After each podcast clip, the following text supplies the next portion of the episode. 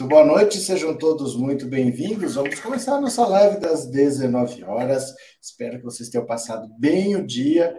Hoje vieram ver a energia aqui, por enquanto não caiu, mas sabe como é que é. Esse horário aqui estou ficando um pouco com medo. Vamos ver o que, que acontece. Vocês passaram bem o dia, como que vocês estão?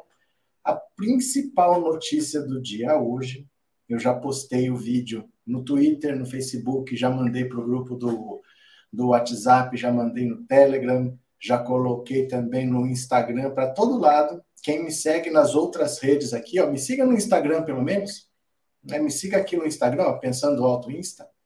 Pensando Alto Insta, que eu já postei o vídeo lá. Sérgio Moro deu uma entrevista hoje de manhã para uma rádio do Mato Grosso, Rádio Capital FM, e nessa entrevista ele disse simplesmente que ele cometeu um crime. Ele confessou o crime que ele cometeu a Lava Jato realmente nunca foi para combater a corrupção, sempre foi para perseguir o PT. Ele disse com todas as letras que o objetivo da Lava Jato sempre foi perseguir o PT. E aí, com base nisso, ele confessando que ele cometeu crimes, todos os condenados, investigados, tudo que envolve o PT tem que ser anulado. Porque o próprio juiz está dizendo que o objetivo da Lava Jato era perseguir o PT. Eu vou mostrar o vídeo já já aqui para vocês, tá? Quem for chegando já deixe seu like.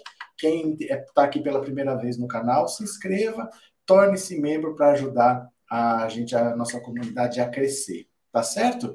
Eu vou mostrar já o vídeo e eu perguntei na enquete aqui do lado se vocês acham que o Sérgio Moro deveria ser preso. Você vai me responder se sim ou se não. Nesse WhatsApp, eu também quero a sua opinião. Você acha que depois disso tudo que nós vamos ver agora, o Sérgio Moro tem que ser preso? Você vai me dizer no 14 997790615. E aí, vamos prender o Sérgio Moro? O Sérgio Moro precisa ser preso?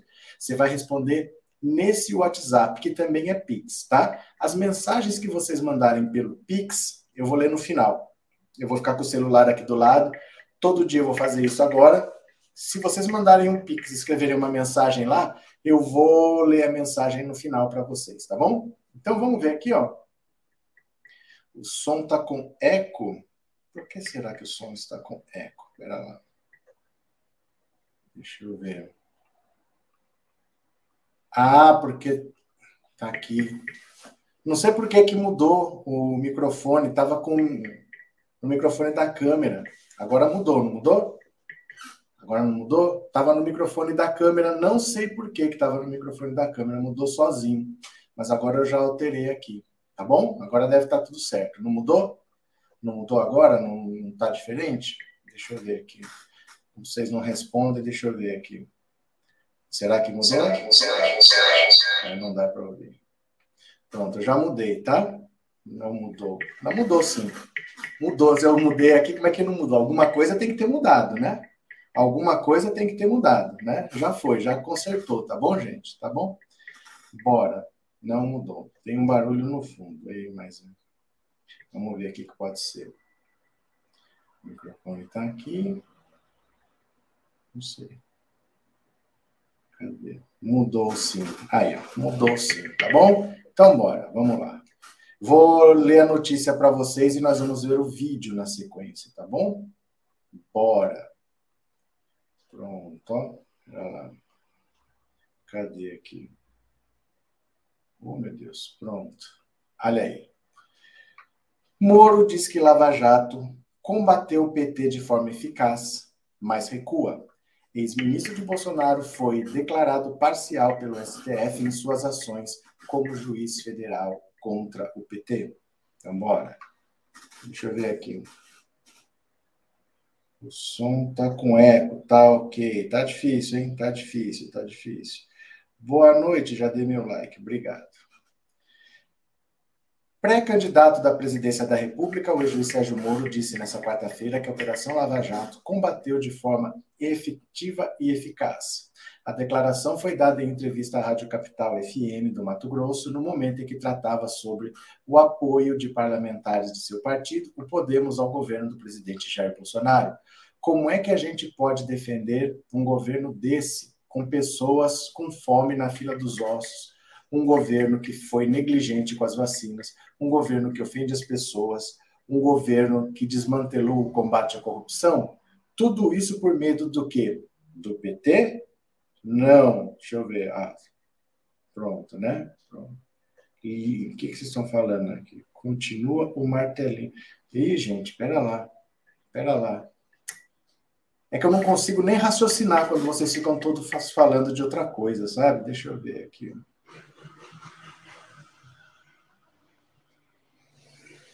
Olha, tá tudo certo, viu? Eu só tenho condição de ouvir depois. Ó, vai ficar assim, tá? Não tem o que fazer. Eu já olhei aqui, não tem o que fazer, é assim que está, é assim que vai ficar, não tem o que fazer. Tá bom? Não tem. O que eu estou mexendo aqui, ó, os ajustes que eu mexi já estão. Tá, ó. Já, já estão. Vamos ver aqui. Não tem o que eu fazer, tá? Tá, mas não tem o que eu fazer, gente. Não tem o que eu fazer. Não tem o que eu fazer, tá? Vai ficar assim. Se não der, não deu, mas vai ficar do jeito que tá, não tem o que eu fazer. Os ajustes que eu podia fazer, eu já fiz. De verdade, assim, não tem mais onde eu mexer. Já mexi em tudo. Se não resolveu, só depois, quando eu ouvir a live, aí eu vou ver que tipo de problema que era para tentar resolver, tá bom? É, eu, eu, tento seguir em frente, mas se não, para de falar, eu não consigo prestar atenção, porque eu quero dar atenção para vocês, entendeu? Mas fica todo mundo falando, falando, falando, aí eu não consigo. Eu não consigo ignorar vocês. Olha. Logo em seguida, porém, o ex-ministro de Bolsonaro recuou e disse que a Lava Jato apenas descobriu os esquemas de corrupção e mostrou o que o PT verdadeiramente é. Agora vai apoiar o presidente atual para quê? Por quê? Qual é o motivo? Se é uma questão meramente política, o objetivo é ganhar eleições, eu acho que tem que ser para servir e proteger a população brasileira e o nosso projeto vai nessa linha. Diante das declarações de Moro, petistas reagiram nas redes sociais. Deveria estar preso e não disputando um cargo político. Nojo, escreveu no Twitter Simão Pedro, ex-deputado estadual e ex-secretário da gestão Fernando Haddad em São Paulo. Justiceiro criminoso, publicou o deputado federal Paulo Teixeira ao comentar o caso. Juiz da Lava Jato, Sérgio Moro abandonou a magistratura para assumir o cargo, o Ministério da Justiça do governo Bolsonaro, como quem, com quem se desentendeu. Isso motivou seu pedido de demissão em abril do ano passado. No mesmo ano, Moro sofreu uma dura derrota no STF, que considerou parcial nas ações em que atuou como juiz federal contra o ex-presidente Lula. Com isso, foram anuladas ações do caso Triplex, Sítio de Atibaia e Instituto Lula. Diferentes pontos levantados pela defesa de Lula levaram à declaração de parcialidade de Moro, como condução coercitiva sem prévia intimação para interceptações telefônicas do ex-presidente, familiares e advogados, antes de adotadas outras medidas investigativas e divulgações de grampos. Bom, eu vou mostrar o vídeo aqui para vocês, tá? Pera lá, pera lá, pera lá. Deixa eu vou mostrar o vídeo para vocês. O Moro fala claramente que o objetivo da Lava Jato era perseguir o PT. Deixa eu pegar o fone aqui, ó. Vamos ver. É uma confissão dos crimes que ele cometeu. Dá uma olhada aqui, ó. Dá uma olhada. Aqui. Preste atenção. A gente pode defender um governo desse com pessoas na fila dos ossos, um governo que foi negligente com as vacinas, um governo que ofende as pessoas, um governo que desmantelou o combate à corrupção. Tudo isso por medo do quê? Do PT? Não! Tem gente que combateu o PT na história de uma maneira muito mais efetiva, muito mais eficaz. A Lava Jato. Tem gente que combateu o PT na história de uma maneira muito mais efetiva, muito mais eficaz a Lava Jato, a Lava Jato, a Lava Jato. Vocês perceberam? Ele fala assim: tudo que o Bolsonaro fez, no fundo é por quê? É por medo do PT? Se ele tem medo do PT, já teve gente que combateu o PT de uma maneira muito mais efetiva. A própria Lava Jato. Eu vou pôr de novo aqui para vocês, ó.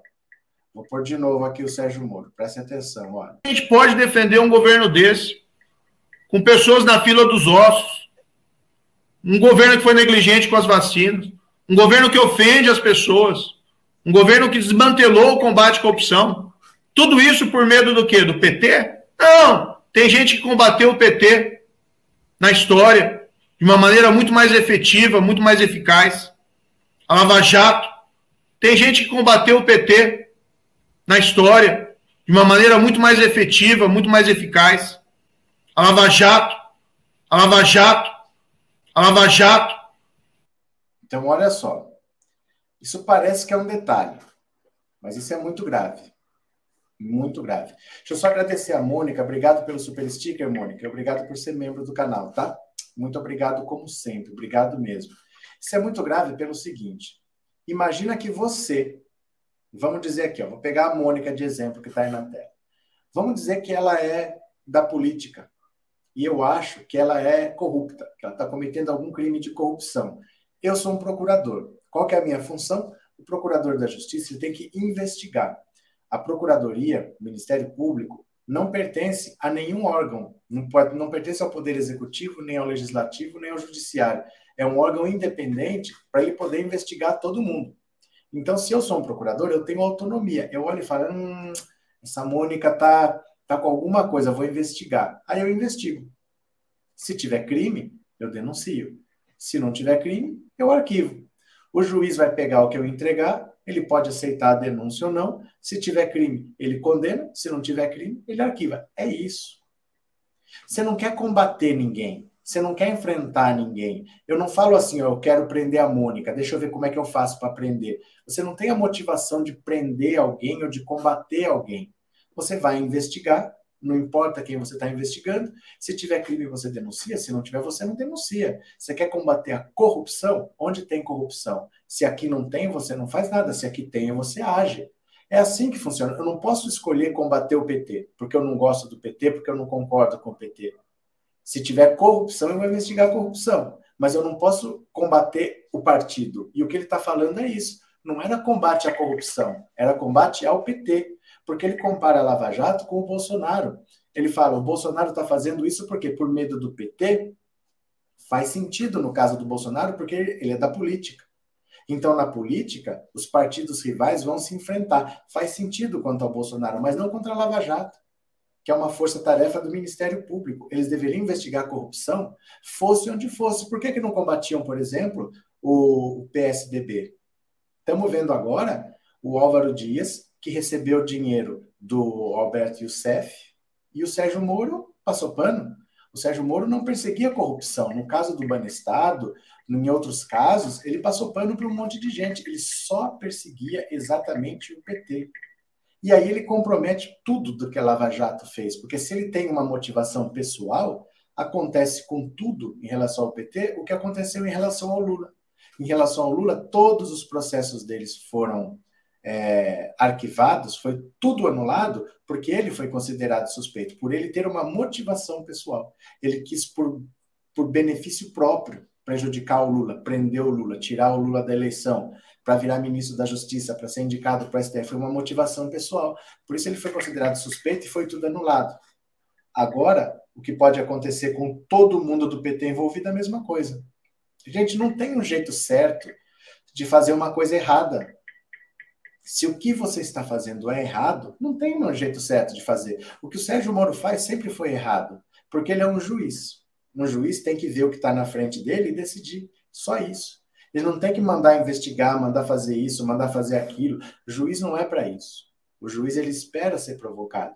E o que o Sérgio Moro fazia, não, ele controlava a Lava Jato e ele mesmo falou que é para combater o PT. Aí hoje o mundo caiu na cabeça do Sérgio Moro e nós vamos ver aqui, tá? Eliane, muito obrigado pelo super chat, muito obrigado por ser membro do canal há tanto tempo, viu? Obrigado de coração, valeu mesmo, muito obrigado. É, este Moro culpado, esse Moro é culpado. Cadê? Volta Lula, volta PT, volta Neném. É, que nojo desse Moro Minion, tá certo? Silvani, acabei de compartilhar a live, muito obrigado, viu? Muito obrigado. É, os, ele só está assumindo os crimes dele porque ele sabe que não vai dar em nada, tá certo? Quem mais? É, Moro Eca, disse Paulo Bezerra. Maria, ele tem chance de ser preso? Chance todo mundo tem de ser preso. Agora, se vai ou não, depende, né? Vai depender de como quem vai denunciar. Por exemplo, se você. Vou dar um exemplo simples. Se eu bater no seu carro eu estou errado, eu tenho que pagar, mas eu não pago. Se você não vai até a polícia, não faz um boletim de ocorrência e não vai na justiça procurar, eu não vou te pagar. Né? Se você eu tiver errado, A minha obrigação é te pagar, mas se eu não pago, você tem que acionar a justiça. Não é porque eu estou errado que isso vai acontecer sozinho. Alguém tem que acionar a justiça. Aí depende quem vai acionar a justiça, de que maneira vai acionar, se você vai convencer do que aconteceu. Não basta você saber. O juiz ele julga pelo que está na mão dele. Então, se a peça foi bem escrita, se foi mal escrita, que provas estão lá, você tem que fazer uma peça bem feita e fazer uma denúncia. E aí pode acontecer, né? Vamos lá. Agora já era para o Marreco, fabricou provas contra si mesmo. Paulo Cruz, boa noite. Cheguei com o dedo no like. Obrigado a todos os colaboradores. Para vocês, a verdade chega a mais pessoas. Valeu, meu caro. Paulo, abraço. O que podemos esperar dessas duas figuras? Descaso e nada mais. Mente assassina, destruidora e agora o que fará a justiça. Deixa eu dizer aqui, ó. Ele tentou dizer. Eu vou pôr de novo a frase dele aqui, ó, para vocês entenderem um detalhe. Ele tentou dizer que ele se confundiu que era, não era combate ao PT, que ele queria falar combate à corrupção. E acabou, em vez de falar corrupção do PT, falou só PT. Mas presta atenção que não é isso. Presta atenção, vou pôr de novo. Ouça, olha.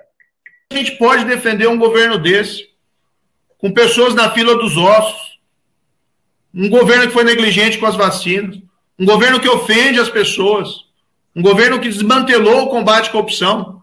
Tudo isso por medo do quê? Do PT? Não! Tem gente que combateu o PT na história de uma maneira muito mais efetiva, muito mais eficaz. A Lava Jato. Olha, quando ele fala é, tem gente que combateu o PT de maneira muito mais efetiva, a Lava Jato. Ele quer dizer que não é combater o PT, é combater a corrupção do PT. Mas não é verdade. Não é verdade porque antes ele fala, e tudo isso por quê? Por medo do PT, quem combateu o PT de maneira muito mais efetiva foi a Lava Jato. Então não é verdade que ele trocou a palavra corrupção pela palavra PT, porque o Bolsonaro não estaria com medo da corrupção do PT. Ele quis dizer que estava com medo do PT. No Bolsonaro não, so, não saberia, no ponto de vista dele, enfrentar o PT, e a Lava Jato era um exemplo de como se enfrenta o PT. Então ele disse o que ele disse.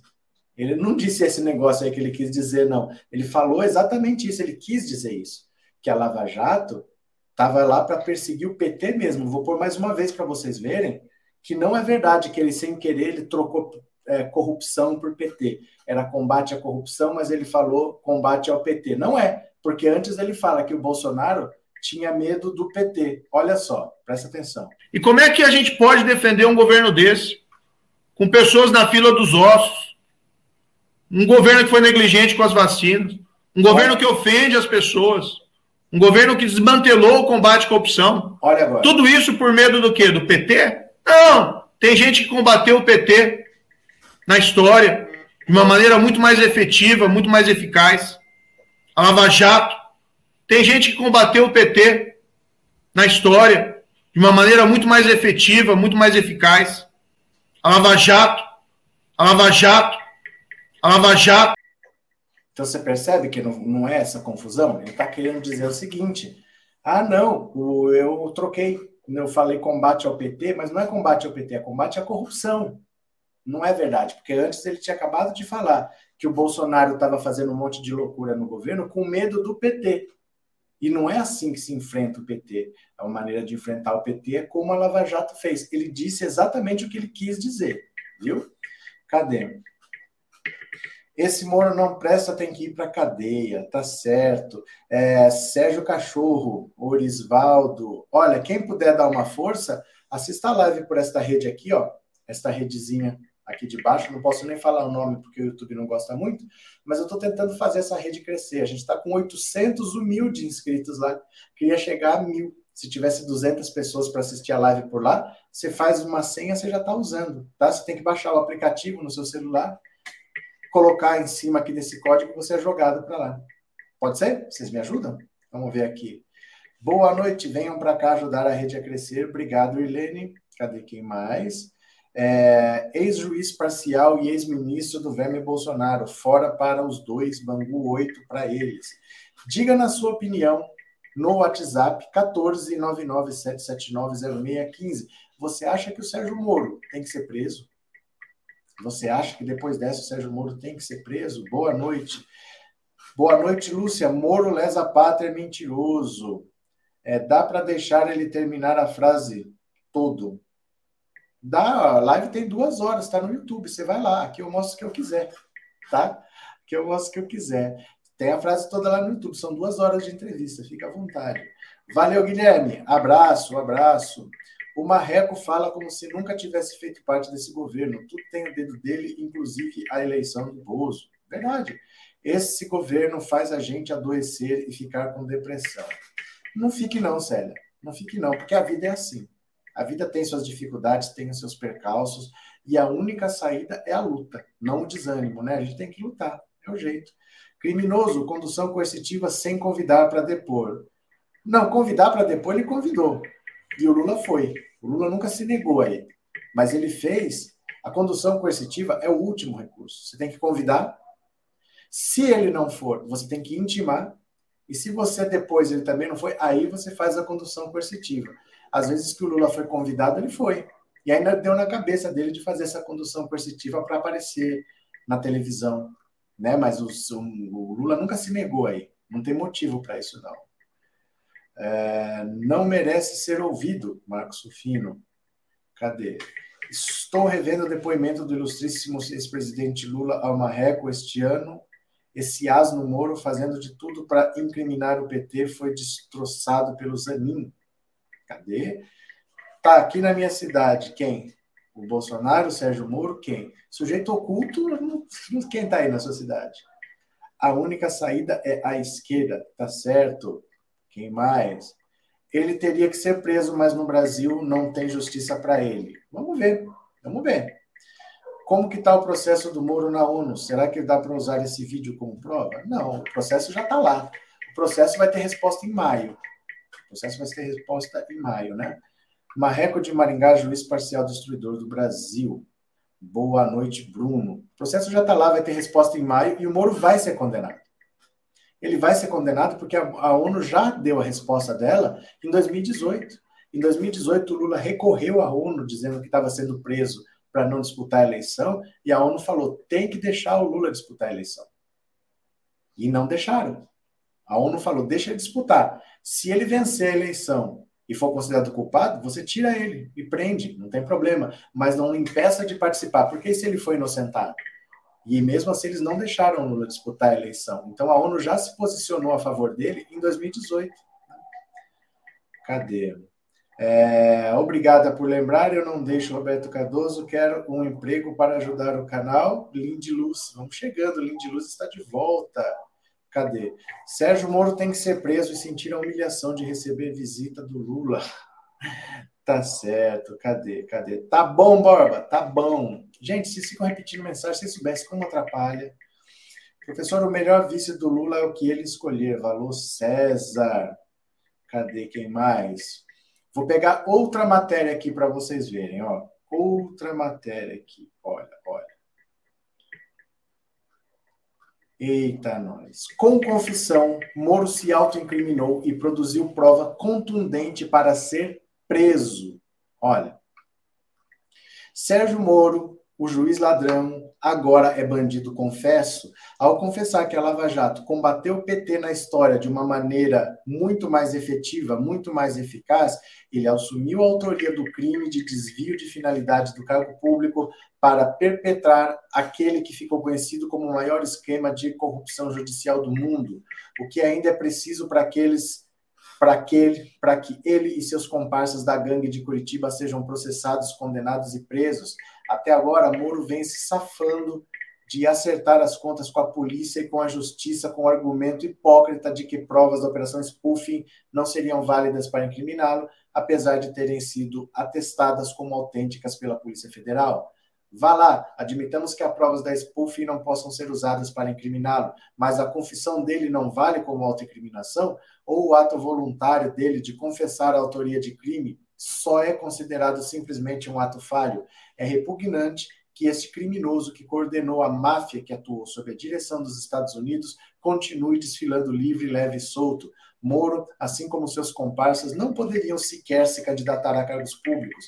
Eles não só são notórios criminosos, que cometeram o maior de todos os crimes, a destruição do Estado de Direito, com finalidades pessoais, é, materiais e políticas a serviço de país estrangeiro, como representam uma ameaça permanente à democracia. O que, é, o que mais é preciso para levar Moro e sua gangue aos tribunais? Com a confissão, Moro se autoincriminou e produziu prova contundente para ser preso. Jefferson Miola, do 247. Eita, que o bicho tá pegando. O povo tá revoltado com o Sérgio Moro, né? O povo tá revoltado. Cadê quem mais? É, mas eu quero que o Lula vai visitar o Moro com o esporão de Arraiá. Certo.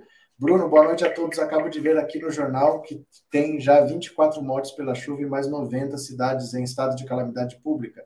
E agradecemos ao povo brasileiro que está doando o pouco que tem. Valeu, Bruno. Vamos dar uma força aqui, venham fazer a rede crescer. Valeu, Mônica. É, ele incriminou muita gente grande e com a entrada do Lula, com seus aliados, haverá uma caça às bruxas. Se você falar isso, você está falando contra o Lula. Porque o grande medo de quem é contra o Lula voltar é exatamente o medo da caça às bruxas. E tudo que o Lula faz é para dizer que não vai haver uma caça às bruxas, porque senão o instinto de autodefesa vai fazer todo mundo ficar contra o Lula. Não sei se você entende que na política, se você falar que vai fazer uma caça às bruxas, todos vão se unir contra você, né? É, professor, você não cansa de falar do presidente, por que você não fala do cachaceiro? Eu não estou falando do presidente, eu estou falando do Sérgio Moro. Você é meio. Algum problema? Eu não estou falando do presidente, estou falando do Sérgio Moro. Você chegou agora e não sabe o que está acontecendo? Todo mundo compartilhando o vídeo, pessoal. Like. Pessoal não compartilha, não. Compartilha, não. Meu Deus, Maringá produziu Sérgio Moro Ricardo Barros. Ninguém merece. Cidadezinha azarada. Faz parte. Bozo vagabundo, Flávio Rachador, bandido bom é bandido preso. Tá certo. Lula, patrimônio nacional do Brasil. Valeu. Vamos igualar o like. Dê um cliquezinho aí. Pode ser? Dê um cliquezinho. Eu vou ler mais uma notícia aqui com vocês, ó. Confissão de Moro invalida todos os processos contra petista, diz Vadida Mus. Olha.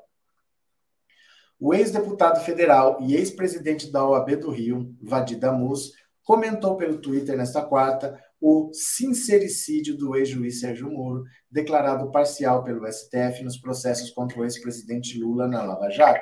Para Damus, ao admitir que a Lava Jato teve como principal objetivo combater o PT, Moro escancara sua parcialidade e obriga o judiciário a anular todos os processos conduzidos pelo ex-juiz contra quaisquer petistas e não somente contra o ex-presidente Lula. Embora Moro tenha dificuldades para pensar e se expressar, não há dúvidas de que hoje ele confessou em entrevista que a Lava Jato foi urdida para criminalizar o PT e suas lideranças. A meu ver, isso torna nulos todos os processos que envolvam petistas e não só os do Lula. Ixi! Vixe, vixe, eu acho é pouco. Cadê?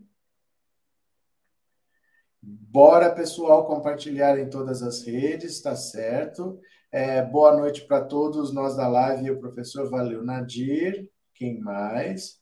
Ah, som de salão. Não, Salomão falou alguma coisa rimada, não entendi. Lá vem vocês, ó. Estão espalhando pelas redes. Olha, você tem que fazer o que eu vou acabar de acabei de fazer, parar aí. Estão espalhando pelas redes. Gente, pare de espalhar uma coisa que você não considera verdadeira.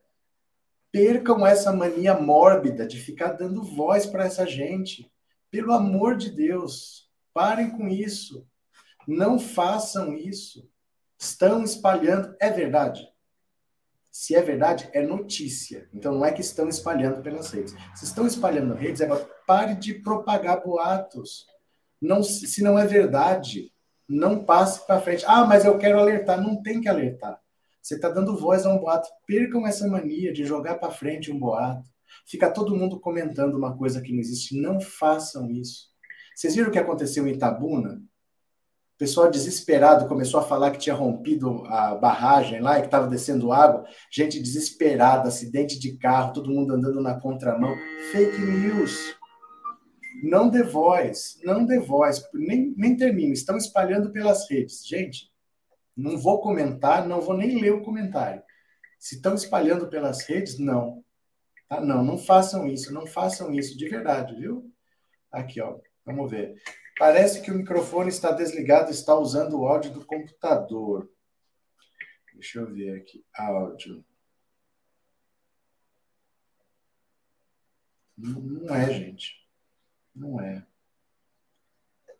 Não é.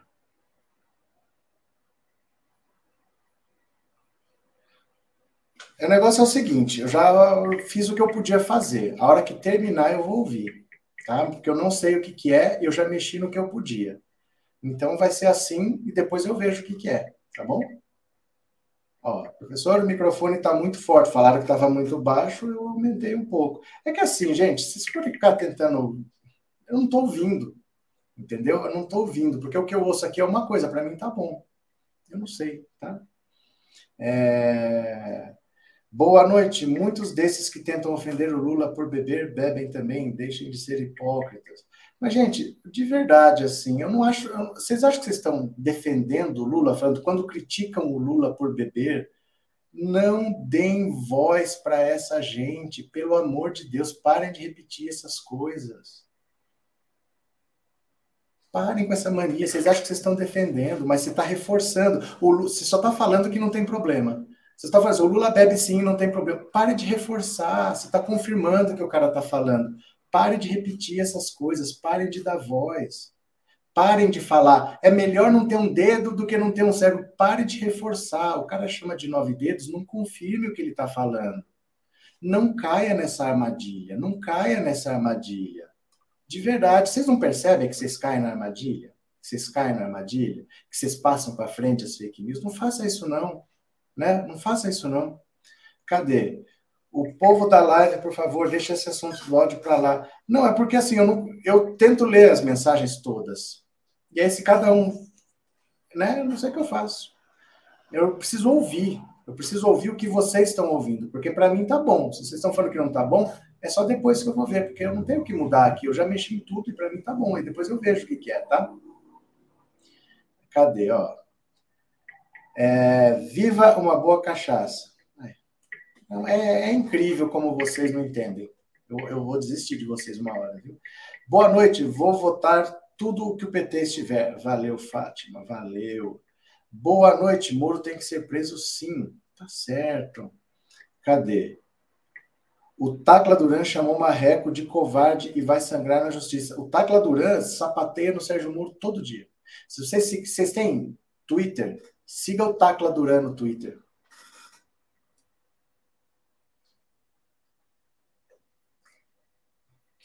Sigam o Tacla Duran.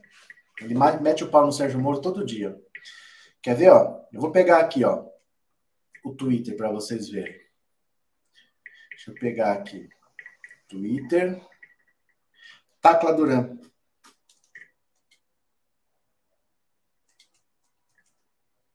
Rodrigo Tacla Duran. Aqui, pronto. Dá uma olhada, ele tripudia em cima do Sérgio Moro todo dia. Ó, esse é o Rodrigo Tacla Duran. Todo dia ele tripudia em cima do Sérgio Moro. Dá uma olhada aqui, ó. Advogado trabalha pelas prerrogativas e garantias fundamentais da advocacia que garantem amplo direito de defesa ao cidadão. Olha, Fui investigado por anos e por diversos países e nunca fui condenado. Esclareci tudo o que deveria às autoridades competentes e não tenho nada de ser investigado, porque não tenho nada a esconder. É, não tenho medo. Não tenho medo de ser investigado, porque não tenho nada a esconder. A Interpol reconheceu que fui vítima de abuso de autoridade, que tem interesse político. Olha, russo. Russo é o apelido do Sérgio Moro disse que desconhece qualquer depoimento do Youssef que tenha implicado diretamente o senador. Youssef, delator pivô da Lava Jato, financiou campanha de Álvaro Dias, principal aliado de Moro. Olha aqui, ó. Quem não deve não teme. Russo está com medo de ser investigado? Olha o Sérgio Moro aqui, ó. Não enriqueci no setor público nem no privado. Não atuei em casos de conflito de interesses Repudio as insinuações levianas do procurador do TCU a meu respeito e lamento que o órgão seja utilizado dessa forma. Tem mais aqui, ó. Não fossem as formalidades legais que você desrespeitou, o Sérgio Moro já estaria condenado? Pois você se apega nessas mesmas formalidades para permitir o uso das mensagens que trocou ilegalmente com seu companheiro de partido enquanto juiz e procurador, para agora se candidatar. Olha, repare quem assina e nota, equipe DMD. É, parece que o alcance dos rendimentos também suporta pagar assessoria de imprensa. Deltan é PEP, pessoa exposta politicamente e tem que esclarecer os sinais exteriores de riqueza. Olha, é falta de argumento? É medo? Qual seria o motivo do candidato me bloquear? Que nunca permitiu que eu fosse ouvido, é de conhecimento público e notório. Ah lá, o Dallagnol bloqueou o Tacla Duran. Falou Sérgio Moro o que usou o delator como cabo eleitoral. Moro ataca Lula e Bolsonaro. Dallagnol adquiriu o imóvel mais barato com informações privilegiadas. O leilão aconteceu em 12 de julho, mesmo período em que a família Dallagnol abriu uma série de empresas. Ó, Sérgio Moro receberá salário de 22 mil do Podemos. Sempre foi político profissional. Em apenas um mês, abertura de cinco empresas, aquisição de franquias de quatro lojas e aquisição de dois imóveis. A expansão repentina dos negócios da família Dallagnol. Tem PowerPoint disso aí, Sérgio Moro? Olha. Aqui, ó. Família Dallagnol. As empresas da família Dallagnol. Gente, o Tacla Duran, ele detona o Sérgio Moro Dallagnol todo dia. Todo dia. É muito engraçado você ver assim. Inês, obrigado pelo super sticker e obrigado por ser membro do canal, viu? Muito obrigado. Cadê? Temos que trabalhar desde já para conquistar mais e mais votos para Lula, disse Meire. Esse marreco calado ainda está errado. Gente, vamos nos concentrar nas pautas da live, certo? Cadê? Vamos acompanhar o que o professor fala e comentar o que realmente interessa. Bora! Uh, vamos beber e votar no Lula. Estou falando para vocês que vocês gostam de dar argumentos para a direita. Boa noite, sou trabalhador baixa renda. Voto em trabalhador Lula 2022. Wilson, todo trabalhador é de baixa renda.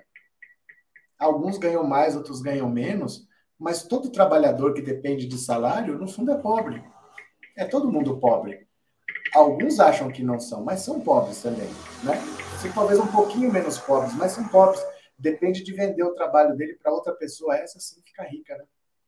É, Ariel Andrade, obrigado por ter se tornado membro, viu? Obrigado de coração, obrigado pelo apoio, valeu. Gente, no Twitter, sigam o Tacla Duran que vocês vão gostar. Se vocês não têm o hábito, Sigam o Tacla Duran, que ele mete o pau no Sérgio Moro todo dia. Você sabe qual é a história do Tacla Duran? Para quem não sabe, eu vou contar porque é importante que você conheça esse nome. Tacla Duran era um advogado da Odebrecht. O nome dele é Rodrigo Tacla Duran. Aí um dia a Lava Jato bateu na porta dele e falaram assim: ó, o senhor está sendo investigado por corrupção, o senhor vai ser preso. E aí aquilo, mas o que, que eu fiz? Não, o senhor vai ser preso, o senhor vai ser preso, o senhor vai ser preso.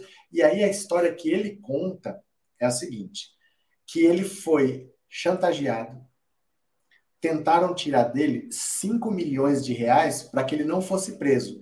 Da seguinte maneira, o que, que falaram para ele? Segundo ele, o Tacla Duran, chegou para ele um tal de Zucoloto. O Zucoloto tem um escritório de advocacia em sociedade com a Rosângela Moro. E esse cara chegou, disse que estava sendo enviado lá pelo Sérgio Moro e pelo Dallagnol para fazer a intermediação, para fazer o meio de campo, e que assim, ele ia ser condenado a 20 anos de prisão, ia ser condenado, dane-se, vai assinar, vai ser condenado, ia pagar 15 milhões de reais de multa. Porém, porém, se ele fizesse uma delação premiada do jeito que eles queriam, eles iam baixar a multa de 5 milhões, de 15 para 5, ele só ia pagar 5.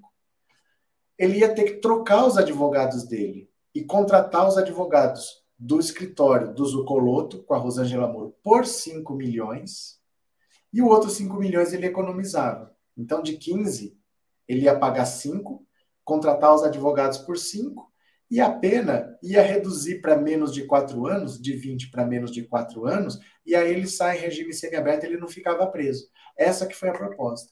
E ele disse que pagou 600 mil reais e ele tem o comprovante. Ele tem o comprovante do pagamento de que ele pagou uma primeira parcela, um adiantamento de 600 mil reais.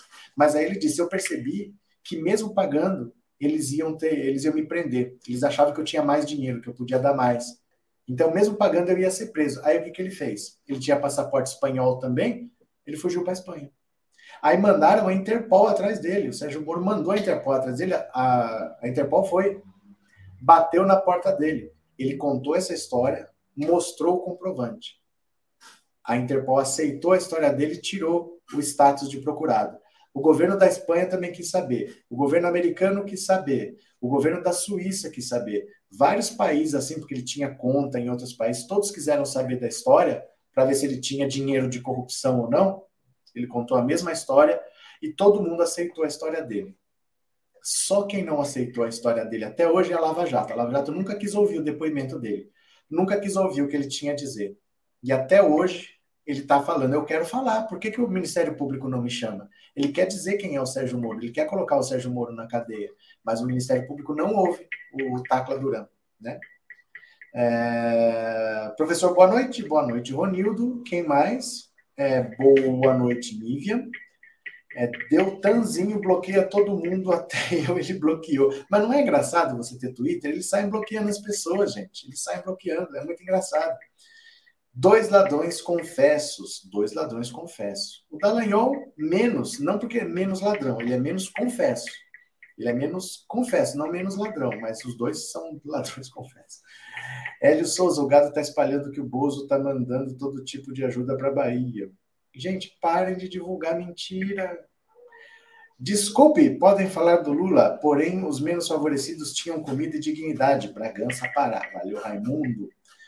Boa noite, Lula 22 e Moro, sua corja na cadeia. Fora Bozo. Cadê? Professor, ele tem cidadania espanhola. Tem, por isso que ele fugiu. Por isso que ele fugiu. Ele foi para lá, ele está lá, está morando lá. Está morando, está vivendo lá. E ele fala que quer falar com o Ministério Público e ninguém chama ele para falar. Por isso que eu falo para vocês que é difícil prender o Sérgio Moro, porque o Sérgio Moro é uma peça de uma, uma máquina muito grande. Foi um grande acordo nacional com o Supremo, com tudo. Então, se você começar a puxar o fio da meada, pode aparecer muita gente grande, né? Porque tem o, Aha, o, o Faquinha é Nosso, tem o Infux We Trust, tem gente do STF, do STJ envolvido. Então, eles nunca tiveram tanto interesse assim em ouvir o Tacla Duran, mas que ele contou essa história.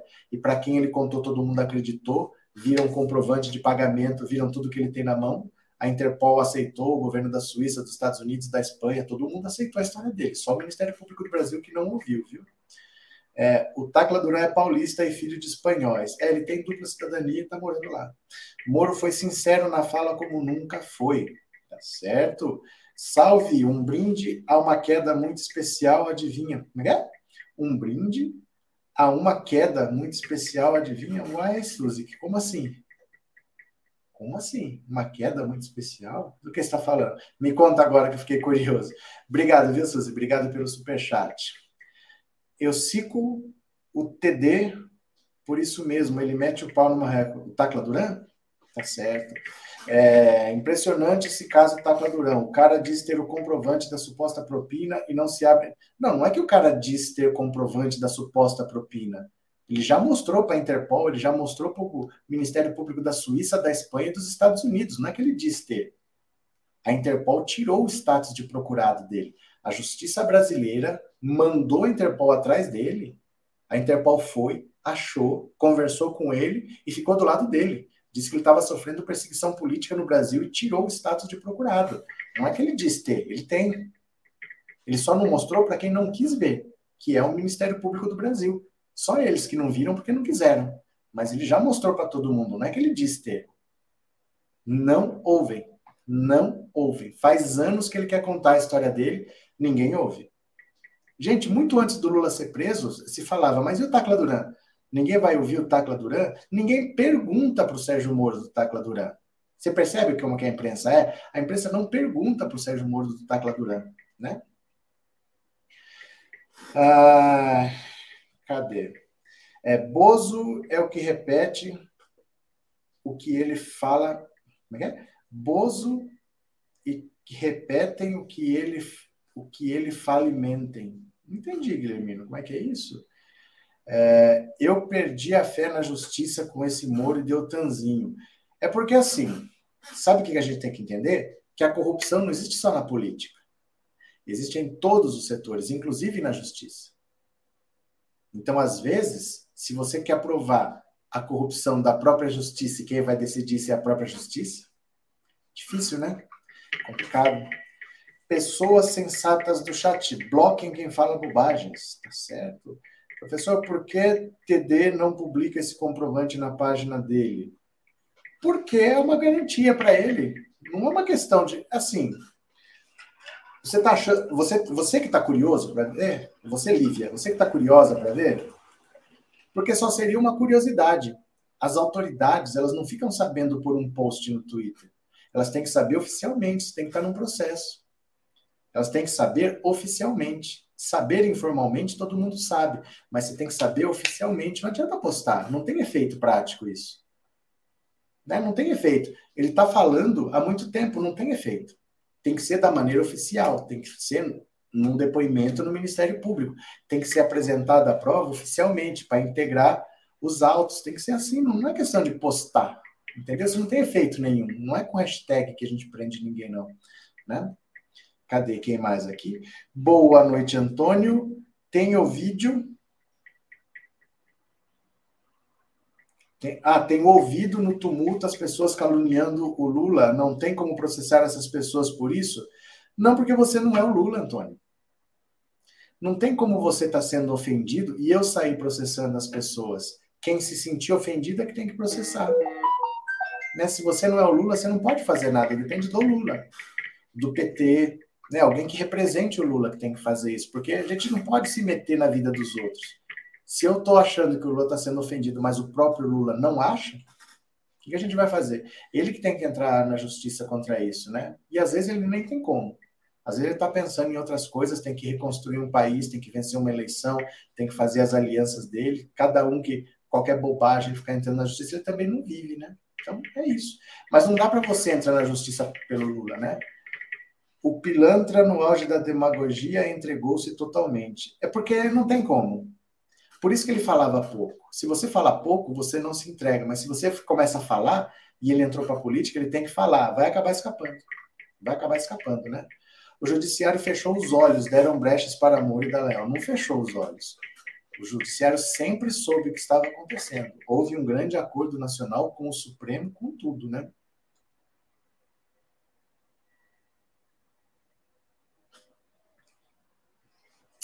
Então não é que ninguém sabia. não quiseram ver, né? A queda do Quick ah, tá certo. Hoje, hoje ele quebrou a cara. Hoje ele quebrou a cara mesmo. Deixa eu ver aqui também, ó. Uh, deixa, ó. Mais uma, mais uma. Deixa eu pegar aqui, ó. Eu vou falar um pouco. Eu já volto no Sérgio Moro, tá? Deixa eu até mudar aqui, ó. Eu já volto no Sérgio Moro. Deixa eu falar do chefe de vocês, do presidente de vocês. Porque o presidente de vocês resolveu agora que ele não vai para a Bahia de jeito nenhum. Ele não quer saber se está chovendo, se não está, se o povo está alagado, se não está. Ele não vai para a Bahia. E adivinha qual é o motivo? Hoje, por exemplo, ele foi jogar bola com o sertanejo. Mas ele não foi e ele não irá para a Bahia. Vou contar o um motivo para vocês agora. Olha só. Bolsonaro não foi à Bahia por entender ser batalha perdida em 2022. Jair Bolsonaro deixou até agora de visitar em loco a tragédia das chuvas que atingem a Bahia por mesquinho raciocínio político, o que pode estar muito errado. O presidente de moto próprio decidiu não sobrevoar ao menos as regiões atingidas por se tratar de um estado. A Bahia, inimigo. Simples assim. Então, por ele achar que a Bahia é um estado que não gosta dele, ele não vai e ele acha que não adianta ir. Se não for para fazer política, se não for para ganhar voto, ele nem vai. Ó, o presidente disse a assessores próximos que o acompanham no litoral de Santa Catarina, em alto e bom som: ir à Bahia é batalha perdida, contou ao blog do Noblar um dos assessores próximos sob pedido de reserva. Por batalha perdida, entende-se com clareza cristalina de que sua visita ao Estado governado pelo opositor petista Rui Costa não vale trazer dividendo político nenhum. O argumento é arriscado. O presidente, se nada iria ganhar lá, com certeza vai perder. Seu comportamento aponta para um presidente insensível, desalmado e nada solidário. Nada que a crise da pandemia não tinha revelado. Mas se é isso que interessa, vai tirar-lhe votos. Então veja só, ele não vai porque ele acha que ele não vai ganhar nada com isso. Não adianta ele fazer nada na Bahia, porque de lá ele não vai tirar nenhum voto. Não tem o que fazer. Lá o povo não gosta dele, então não vai render nenhum voto para ele. Ele prefere ficar andando de jet ski. Ele só está pensando no lado eleitoral. Por que, que eu vou na Bahia se não vai me render voto? Se, se o povo de lá não gosta de mim, então eu nem vou. Acreditem vocês ou não. Ele não foi e ele não irá à Bahia porque ele acha que é besteira e é um lugar onde ele não vai ganhar nenhum voto, que lá é uma batalha perdida. O que, que vocês acham disso? Gente, gente não vai à Bahia porque não pode fazer politicagem. Ele vai, não vai porque não adianta. Se ele fizer uma motociata lá, se ele fizer uma carreata, ele acha que isso não vai render nenhum voto, então ele nem vai. É isso. Vocês acreditam nisso? É isso, né? Bahia está sofrendo muito e esse monstro Bozo e daí não sou coveiro, maldito, chega de covardia com o povo brasileiro comendo lixo, maldito. Professor, outro dia eu vi o Lula muito bravo falando das emissoras, mas não entendi tudo. Parecia que ele falava de calúnia. Não sei o que, você viu, né? Não sei. Nico manda um mapa onde sua tia estava esperando nós. Meu Deus do céu. Quando Lula chega no poder, ele terá forças para pôr esses fascistas na cadeia? O presidente não põe ninguém na cadeia. Quem põe na cadeia é a justiça. Né? Eles têm que ser julgados, condenados. O presidente não põe ninguém na cadeia. Né? Não, não acontece assim, não, viu? É, Bolsonaro tá nem aí para a Bahia. Ele não tá nem aí para ele mesmo. Quando ele pensa assim, ah, eu não vou ganhar nada com isso, eu não vou lá, ele não percebe nem o que ele está perdendo, porque a imagem dele, até para os aliados, se destruiu. Até tem que ser aquele apoiador muito retardado para ainda apoiar Bolsonaro. Porque os caras já estão abandonando, falando, não é possível que ele faça mais uma, não é possível que ele está fazendo mais uma. As pessoas estão largando mão do Bolsonaro, né? Bozo está andando de jet ski da Marinha, nem é dele, mas nada que ele tenha dele, Alaide. Nada que ele tenha dele, o dinheiro que ele gasta tudo aí é nosso, né? Não vejo a hora de nos livrarmos desse presidente maldito. Ele só pensa na reeleição, o resto não importa. Sim, basicamente é isso. Deixa eu mostrar mais uma para vocês aqui, ó. Tem outra, hein, ó. Quer ver, ó? Cadê? Inacreditável, gente. É o que ele fez hoje. Bolsonaro decide jogar bola com sertanejos em suas férias sem fim, enquanto a Bahia sofre com enchentes. Olha isso.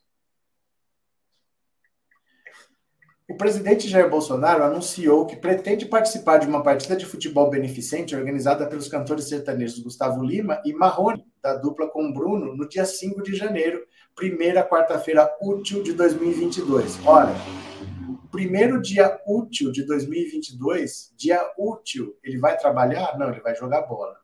O jogo vai ocorrer na cidade de Buriti Alegre, Goiás, a cerca de 180 quilômetros de Goiânia. A todos de Jataí, Goiás, um grande abraço com todos dia 5, Buriti Alegre. O jogo do Bruno e Marrone contra a turma do Gustavo Lima. Eu vou ser o centroavante. Todos lá, tá ok? Disse Bolsonaro a apoiadores em vídeo compartilhado por um assessor. Não há informações sobre data e local do mandatário é, compartilhada nessa quarta. Olha lá. Gente, ele vai jogar bola. Ele está preocupado em jogar bola com o Gustavo Lima e com o Marrone mas ele não vai para a Bahia. Ele, nas férias dele, ele está marcando para o primeiro dia útil do ano que vem, porque tem o Réveillon, tem o fim de semana, dia primeiro é feriado, né? O primeiro dia útil vai ser o dia 4, ele vai jogar bola. Ele vai jogar bola. Vocês acreditam nisso? É, meu Deus, professor, eu tenho certeza que o Bozo não quer e não faz nada para se reeleger. Ele faz tudo para perder votos, né? Bonito para aqueles que votaram nele lá na Bahia. E para os outros? Para os outros tudo bem? E nos outros estados, né? O professor, ele não vai porque ele não presta. Nós não temos comandantes no país. O que temos é um criminoso, mas esse ano ele vai ter o dele. Tá certo. Não me cause, cause espanto. Essa atitude é própria do caráter dele. Por que o Bozo batalha? Porque o, para o Bozo, batalha que vale a pena não é resgatar vidas, mas obter algo rentável e financeiro em troca. Sim. O que seria o Lula selvagem do Rogério Skylab? Você conhece ou já ouviu falar? Tem a menor ideia do que se trata. Em homenagem a Bolsonaro, vou panelar dia 31 e hastear minha bandeira vermelha Bragança Pará. Valeu. Vamos ouvir então o que vocês estão dizendo no WhatsApp 14997790615. Esse número é WhatsApp, também é Pix. Eu quero que vocês me digam: Sérgio Moro vai ser preso? O que, que você acha? Sérgio Moro vai ser preso? Você vai dizer no 14997790615. Será? Eu vou ouvir a opinião de vocês agora. Vamos ver? Olha.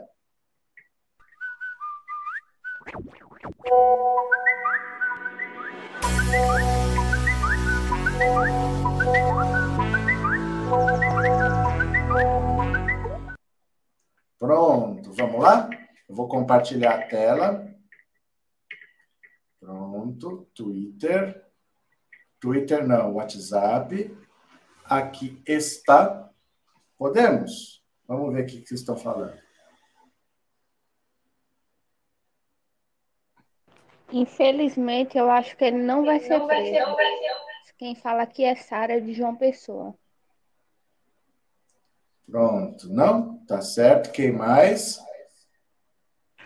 Boa noite, professor. Sou Ana Maria e acho que já deveria estar presa há muito tempo, quando foi tudo anulado e ele foi afastado. Só isso. Preso. Opa. Espera aí, que tá com eco aqui.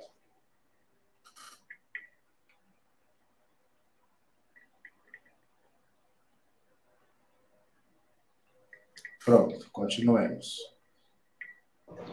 Boa noite, professor Alberto Cardoso. Oi. Aqui é o Cláudio Alves, de Beatriz Maranhão. Hum. É, o Sérgio Moro vai ser preso sim, o dia dele vai chegar. Boa noite. Boa noite, valeu. Quem mais? Queria muito, professor, que ele fosse, mas eu acredito que, como o senhor mesmo fala sempre, é difícil alguém da justiça assim ser preso, né, no Brasil, principalmente Infelizmente. Então, eu acredito que, infelizmente, ele não vai ser. Tomara que eu esteja errado. Demetrios de Maceió, professor, um abraço. Outro Demetrios. Boa noite, professor Roberto. Aqui é Roque de João Pessoa. Pelo que ele fez com Lula, ele tem que, ele tem que pregar a prisão perpétua. Boa noite. Valeu, prisão perpétua, então. Cadê que mais? Boa noite, professor. Aqui é, eu sou de Água Branca. Ah. Eu acho que o Moro não vai ser preso, mas eu queria muito que ele fosse, que ele fosse preso, entendeu? Para ele pagar pelos erros que ele fez em prender o Lula sem ele, o Lula merecer.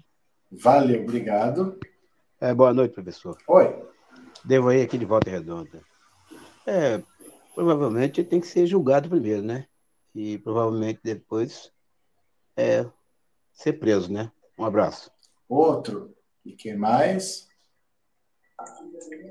Professor, Sérgio oh. Moro já deveria ter sido preso ontem, porque foi ele o culpado do Brasil estar tá assim, que se ele não tivesse prendido o Lula, perseguido o Lula, o Lula seria presidente e nós estaríamos numa situação boa, não estaria essas negacionistas aí nesse poder. Obrigado pela participação. Boa noite, professor na minha opinião, ele e o Dallagnol já era para estar tá numa solitária. E eu indo deixar o café, o lanche deles. Valeu. O que mais aqui? Uh, cadê? Olha. Boa noite, professor Roberto. Meu nome é Silas Xavier, estou falando de São Paulo. Diga, meu caro. Eu acho que deveriam reunir os ex-trabalhadores da OAS, Petrobras e Odebrecht, fazer uma grande ação contra eles por ter perdido o emprego, por ter usado uma farsa. Eu acho que eles deveriam fazer isso. Há muitos anos eu venho falando isso aí, em todos, não sei se estou falando besteira, mas ele tem que se pagar por isso, tem sim. Valeu. Vamos ver mais uma. Aqui. Boa noite, professor. Boa noite. Eu acho que o senhor está fazendo a pergunta errada. Quem deveria ser preso era Lula, ladrão sem vergonha. É isso a sua participação? Ganhou seu biscoitinho? Então tá certo. Ganhou seu biscoitinho. Tá bom demais. Deixa eu voltar para cá. Voltemos para cá. Pro... Cadê? Sérgio Moro não deveria ter nascido. Olha, gente, eu fico muito triste, sabe por quê? Eu fico muito triste porque, assim, é, por ganância, por alguns milhões, milhares de vidas podem ser perdidos nessa, né? Porque você imagina milhões de empregos que foram perdidos, famílias que foram parar no desespero, Covid que matou 600 mil pessoas. Vai somando tudo isso, o que, que foi feito? A pessoa ganha um dinheiro que pode ser o quanto for, mas é tão insignificante perto da tragédia que ela faz, e ainda fica por aí mentindo. Né? E ainda fica por aí mentindo. É incrível, né? Ela apenas riu do seu comentário, foi isso que aconteceu, Meire. É difícil, mas a fé e a sede de justiça, quem sabe cadeia para o marreco. Vamos esperar, né, gente? É que a justiça demora gente não pode achar, ele vai ser preso, então tem que ser preso amanhã, porque a justiça brasileira não é assim. Porém, tem paciência que as coisas podem acontecer, né? Benhur, Benhur, boa noite a todos, valeu. Deixa eu pegar aqui mais uma aqui. Pronto. É, mãe, nem vá mesmo, Bozo, porque você é um ser de mau gosto, mesmo para ser solidário, ninguém te quer, mais desgraça, a Bahia está precisando, não. Valeu, mãe Catacopia e Cola, também conhecida como mãe da Tuca. Obrigado pelo superchat, obrigado por ser membro, obrigado por tudo, viu? Muito obrigado. Entrou um bolsominion no zap. É, deixa ele. oh, meu Deus, foi a alegria dele de hoje, né? A alegria dele. Vamos lá, ó, deixa eu ler mais uma aqui, olha. Eduardo Moreira, se pudesse, Bolsonaro passaria com seu jet ski por cima dos cadáveres. Olha só, Eduardo Moreira. O economista Eduardo Moreira criticou Jair Bolsonaro nesta quarta-feira pelo descaso com a população da Bahia, que vive uma de suas piores catástrofes naturais, enquanto ele aproveita férias em Santa Catarina. Se pudesse, acelerava seu jet ski por cima dos cadáveres da enchente. Sua perversidade não tem limites. Sua compaixão é nula, disse Moreira pelo Twitter. As chuvas no sul da Bahia deixaram até o momento 21 mortos 358 feridos, 67 mil desabrigados ou desalojados e mais de 100 municípios foram afetados. Olha, espero não ter que retornar antes, diz Bolsonaro com uma risada em suas férias. Se pudesse, acelerava seu jet ski por cima dos cadáveres da enchente. Sua perversidade não tem limite, sua compaixão é nula. E é isso mesmo, é, o Bolsonaro é isso daí. O Bolsonaro, infelizmente, é isso daí, né? Cadê? Boa noite, Arthur. Boa noite. Nessa altura, a situação do Brasil ainda tem quem defenda isso. Esse aí deve ser miliciano ou milionário, tá certo? Se o Lula fosse presidente, esse que entrou no zap deve, deve estar comendo osso. Fechou? Cadê? Com Lula todos comiam carne, verdade. Agora deixa eu pegar aqui mais uma para vocês. Mais uma aqui, ó. Vamos ver? Hum, pronto, deixa eu fechar essa janelinha aqui, deixa eu fechar essa janelinha, deixa eu fechar essa janelinha. Pronto! E o Moro está envolvido em outra agora, com a do Alberto Youssef. A do Alberto Youssef é bem complicada para ele, porque a do Alberto Youssef é o seguinte: esse cara está enrolado desde os anos 90 que ele está por aí. Passou pelos anos 90, os 2000, 2010, 2020. Faz pelo menos 30, 40 anos que esse cara está enrolado. E onde ele aparece enrolado, aparece o Sérgio Moro para socorrer. É bem estranho, o Alberto Youssef. Clica, Cris, obrigado pelo super sticker e obrigado por ser membro do canal, tá? Obrigado de coração. Então, deixa eu explicar para vocês, olha. O Alberto Youssef é um doleiro. O doleiro é um cara que consegue mandar dólares para outro país. Porque assim, qual que é o jeito de você mandar dólar? Vamos dizer que você tem aqui um milhão de reais você quer mandar esse dinheiro, vamos aumentar, né? Vamos dizer que você tenha 11 milhões de reais. Não, 11. Dá mais ou menos 2 milhões de dólares. Você quer mandar para algum lugar fora do Brasil, porque você não quer que o seu dinheiro fique aqui dentro em reais. Você quer que fique num outro país em dólar. Então você tem que fazer assim. Tem que fazer via Banco Central, tem que estar declarado no seu imposto de renda. Se tem que estar no seu imposto de renda, tem que ser de origem lícita não pode ser um dinheiro que você não tenha como explicar, e você vai ter que pagar imposto ainda. Essa transferência tem um imposto que você paga. Nem sempre esse dinheiro é lícito. Nem sempre esse dinheiro você quer pagar um imposto, porque às vezes é um dinheiro bastante alto. Você não quer pagar imposto. Então você usa o serviço de um doleiro. Esse cara pega o seu dinheiro aqui e ele dá um jeito, ele tem um monte de contato, ele consegue fazer esse seu dinheiro aparecer no, no país que você quiser. E ele cobra por isso, né? Às vezes, por exemplo, se você receber uma propina, como é que eu vou mandar via Banco Central? Né, eu ganho, eu sou assessor de não sei quem, ganho 10 mil reais por mês. Como é que eu vou mandar um milhão para fora? Como é que eu explico esse um milhão? Mas por um doleiro, ele leva para mim. Esse Alberto Youssef é um doleiro. Ele já foi preso no caso Banestado. O juiz do caso Banestado, no Paraná, era o Sérgio Moro, que era um escândalo desses. Você tinha umas contas no Banestado que chamavam CC5, essas contas estavam sendo usadas para mandar dinheiro para Nova York e quem estava operando era o Alberto Youssef. O Sérgio Moro prendeu ele, fez um acordo de delação premiada quando não existia delação premiada, porque a delação premiada só surgiu quando a Dilma assinou a lei das organizações criminosas. Isso foi em 2013. Só quando a Dilma assinou a lei das organizações criminosas que foi criada a delação premiada. E o Sérgio Moro já fez nos anos 90 uma delação premiada com o Alberto Youssef quando não existia. Aí o Alberto Youssef saiu pela porta da frente. Sérgio Moro prendeu e soltou. Aí na Lava Jato, prendeu o Youssef de novo. E o que, que o Sérgio Moro fez? Fez uma delação premiada com ele, saiu pela porta da frente de novo. E aí, quando o Ronaldinho Gaúcho, isso já na pandemia, lembra que ele ficou preso seis meses no Paraguai? Que ele estava metido com uma, uma empresária que tinha um cassino, e ele estava querendo abrir uma empresa fora, uma história mal contada. Ele entrou no Paraguai com, com um passaporte de paraguaio. Vocês lembram disso? Um passaporte de paraguaio, ficou preso seis meses. O Sérgio Moro foi lá para soltar o Ronaldinho Gaúcho.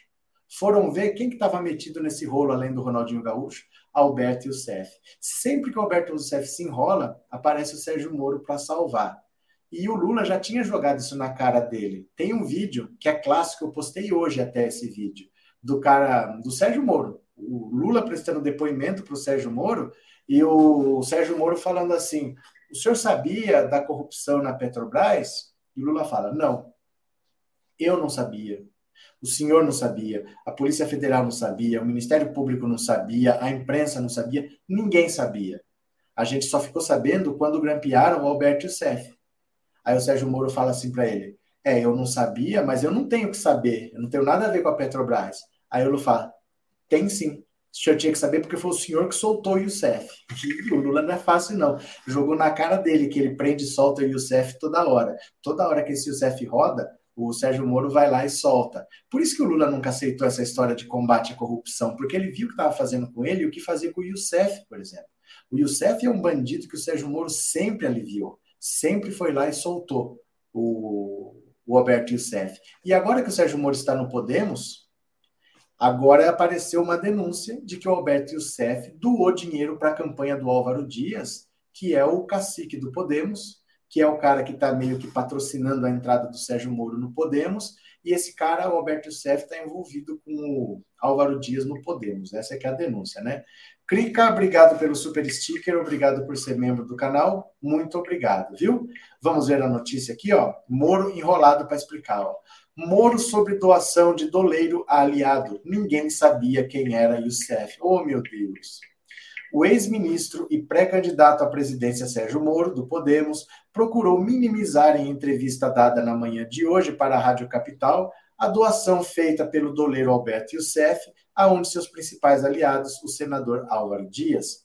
Reportagem da Folha de São Paulo mostrou que a campanha de Dias ao Senado, em 98, recebeu 21 mil reais de duas empresas de Youssef, uma dos principais pivôs da Lava Jato, que chegou a ser preso pelo próprio Moro. O ex-juiz afirmou que na época da doação, ninguém sabia quem era Youssef. Eu nem conhecia o senador Álvaro Dias, ninguém sabia quem era o Alberto Youssef na época. Ele começou a ser processado em 2003, no caso Banestado. Depois foi condenado, preso na Lava Jato. Eu decretei a prisão do Alberto Youssef duas vezes, em 2003 e 2014. Qual criminoso de colarinho branco foi quatro anos preso no Brasil? Ninguém protegeu ninguém ali. A reportagem revelou que a empresa San Marino Táxi Aéreo pagou R$ 9.800. Já a Youssef Câmbio Turismo colaborou com R$ 11.200. Os valores declarados à Justiça Eleitoral se referiam a horas de voo de jatinho que o doleiro cedeu a Álvaro Dias, então candidato ao Senado pelo PSDB. A Folha, o senador afirmou que teve todas as suas contas aprovadas pela Justiça Eleitoral. Já Moro, na entrevista de hoje, para a Rádio Capital, reforçou que foi responsável pela prisão de Youssef. A minha relação com Alberto Youssef, eu posso resumir. Eu prendi duas vezes. Se eu não tivesse feito isso, ele nunca teria respondido pelos seus crimes. O doleiro foi condenado pelo ex-juiz no âmbito da Lava Jato apenas de mais de 120 anos de prisão. E o CEF, porém, deixou o regime fechado em 2016 após um acordo de delação premiado. E é isso que acontecia. Essa é a denúncia do Tacla Duran, que ele condenava você, não importa se você é culpado, se você não é, ele te condenava. Essa é a denúncia do Tacla Duran. Há uma pena que você até assustava, mas se você fizesse a delação, você saía pela porta da frente. Foi isso que aconteceu. O Alberto Seff foi condenado a 120 anos de prisão. Fica lá um tempinho e sai. É assim. Era assim que funcionava. Voltava para cometer crimes, voltava para gastar o dinheiro que tinha roubado. Esse é o Sérgio Moro, né? Tô só na escuta, estou com medo, disse a Nilson. Já passou da hora de ser preso o marreco de Maringá. Boa noite. Imagina se fossem julgados um juiz desse. Tem sim que ser punido por isso e por outras coisas. Silvio, cadê? Boa noite, Lúcio. Sérgio Moro, Deltan Dallagnol vão acabar presos, pode ter certeza. Inês Nascimento, Marli Mouto, minhas lindas. Muito obrigado, agradeço de coração a lembrança de todas. Quem mais? Senhor presidente, você tirou o Brasil da fome e vai tirar novamente. Cadê? Boa noite. É, só você vir, vir o quê? No site Viu o Mundo Ministro quando a Dilma ganhou a maracutaia do Aécio Neves Sérgio. Entrou vírus? Será? Não entendi nada. Entendi nada. Marqueteiro nenhum quer trabalhar para uma roupa, eu acho é pouco. Porque ele perseguiu os marqueteiros. Gente, quem ele pôde perseguir, ele perseguiu. Porque o objetivo dele era o seguinte: fábrica de delação premiada. Ele prendia você, não importa se você é culpado ou não, ele falava, vou te condenar. Eu vou te condenar, e aí? Nós vamos conversar ou não vamos?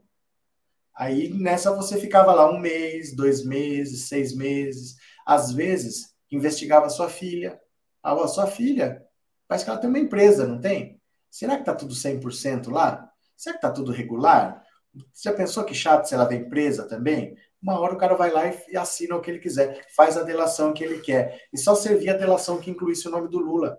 O Léo Pinheiro ficou, ó, fez várias delações e nunca aceitava. Nunca aceitava. Nunca aceitava. Só aceitaram quando ele citou o Lula.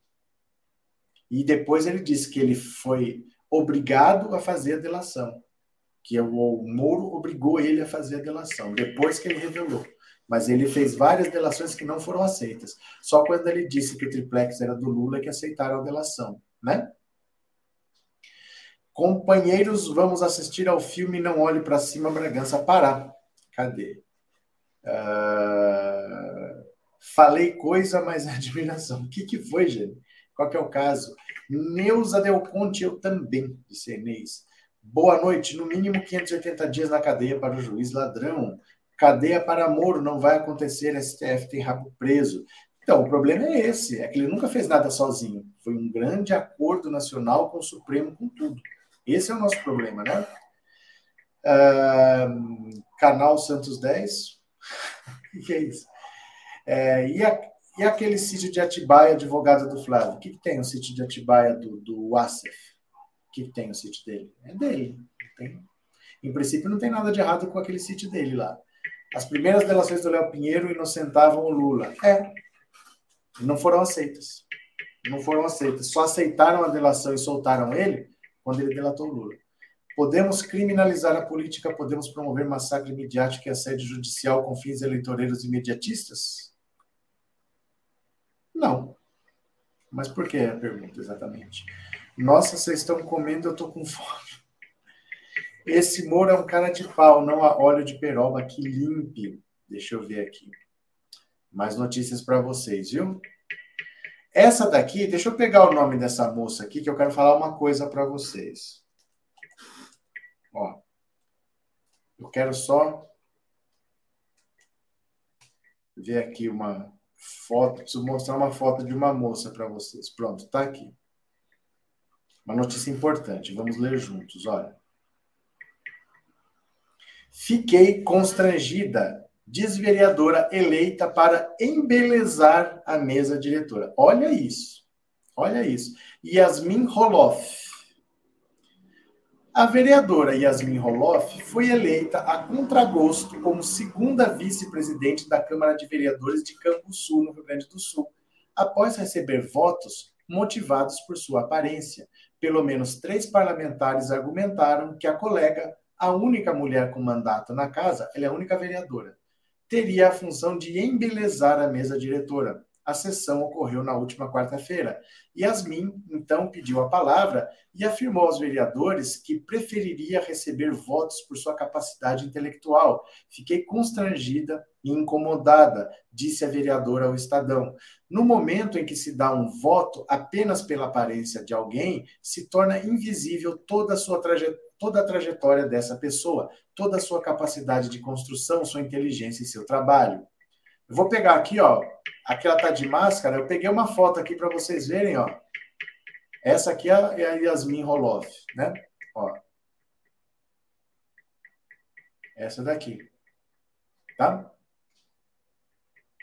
Vamos continuar. Foi como se eu estivesse ali só para isso. Como se eu não tivesse capacidade de legislar como eles.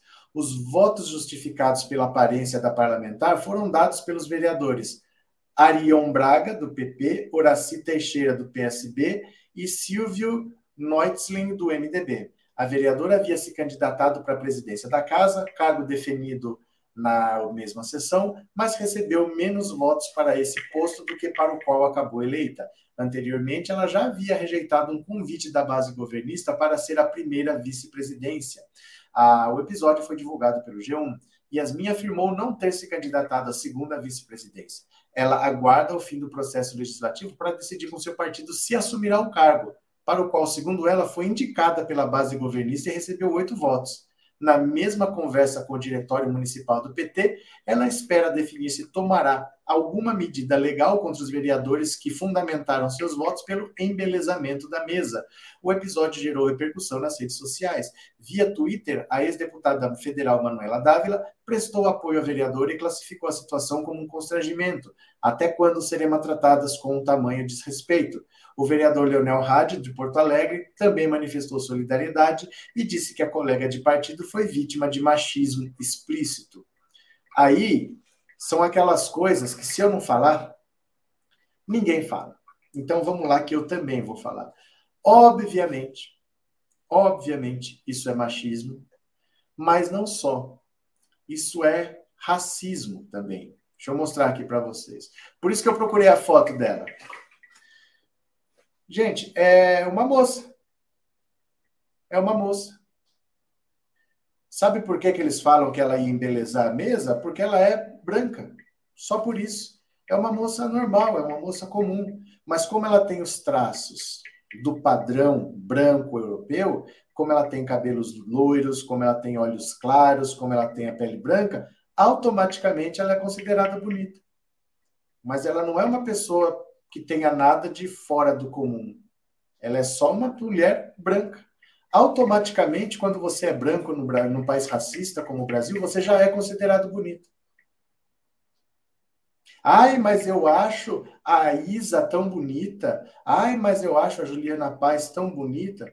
É, são aquelas que têm a pele normalmente o tom um pouco mais claro, que tem os traços mais afinados, mais próximos de um padrão. Porque já teve até uma globeleza que foi rejeitada, foi a única globeleza da história que não teve o contrato renovado, ela foi é, foi globeleza por um ano só, porque ela foi considerada negra demais. Eu acho que o nome dela era Nayara Justino.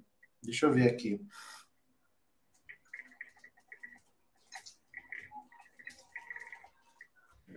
As fotos dela aqui, ó. ó. Essa daqui. Acho que é isso mesmo, né?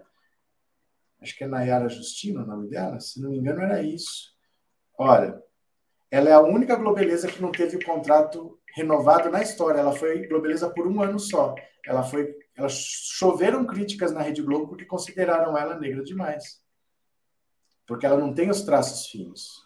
Ela tem o nariz mais largo, ela tem a pele mais escura, ela tem o cabelo realmente crespo, não é cabelo alisado, ó, um tom da pele escuro. Então não é só machismo, é racismo também, porque no Brasil basta você ser branco que você já é considerado bonito. Uma pessoa muito branca é uma pessoa muito bonita, automaticamente. Tem pessoas que estão na televisão só porque são brancas, porque se elas fossem exatamente iguais, mas menos brancas, não estariam. Mas ela, se você tira, esquece essa parte que ela é bem branca, é uma pessoa que não tem nada demais para estar ali. Né? Boa noite. A intenção da Lava Jato foi prender o Lula para. O Lula paralítico ganhar a eleição. Não entendi, Lúcio. O que aconteceu? Tem que prender o desmoronado e o cônjuge da Lainho. Foi pelo proprietário, segundo a mensagem recebida. Não entendi. Esse Sérgio Moro, um cara raso, ridículo, de cabeça de bagre, ele é um exemplo da necessidade imperiosa de se fazer uma profunda reforma nesse judiciário. Mas é praticamente impossível fazer uma profunda reforma no judiciário. Ninguém mexe com o judiciário, porque a maioria tem algum problema na, com a justiça. Então eles não fazem isso porque eles têm medo de ser condenados. Olha o Sérgio Moro, ele ia condenar o cara sendo honesto ou não, sendo culpado ou não, ele ia condenar. Se a justiça falar que você tem que ser preso, você recorre a quem? Eles têm muito receio de mexer com a justiça, aí dificilmente acontece alguma reforma, né? Cadê quem mais aqui? É, padrão europeu igual pessoa bonita. É, né? É, a globeleza não é nega ou beleza. Vocês falam uns negócios às vezes difícil de entender, viu? Boa noite. A intenção da elite de prender o Lula para eles governarem o Brasil. O problema é que nem governar conseguiram. Né? Isso aí não é governar, né? Esse Sérgio Moro, um cara raso, como esse aqui eu acabei de ler. Professor, sei que não é o tema da live. Então não é, né? É, mas essa história de julgar se rachadinha é crime não é desculpa para inocentar a família. Isso já foi julgado, meu cara. Isso já foi julgado e já foi decidido. É crime. Isso não está acontecendo. Você viu alguma notícia velha rodando por aí. Já foi julgado, já foi decidido como crime e já perderam o mandato por causa de rachadinha. Já foi condenado até, já teve até condenação, viu? É, as modelos do Sul sempre ganham papéis nas novelas, mesmo sem experiência.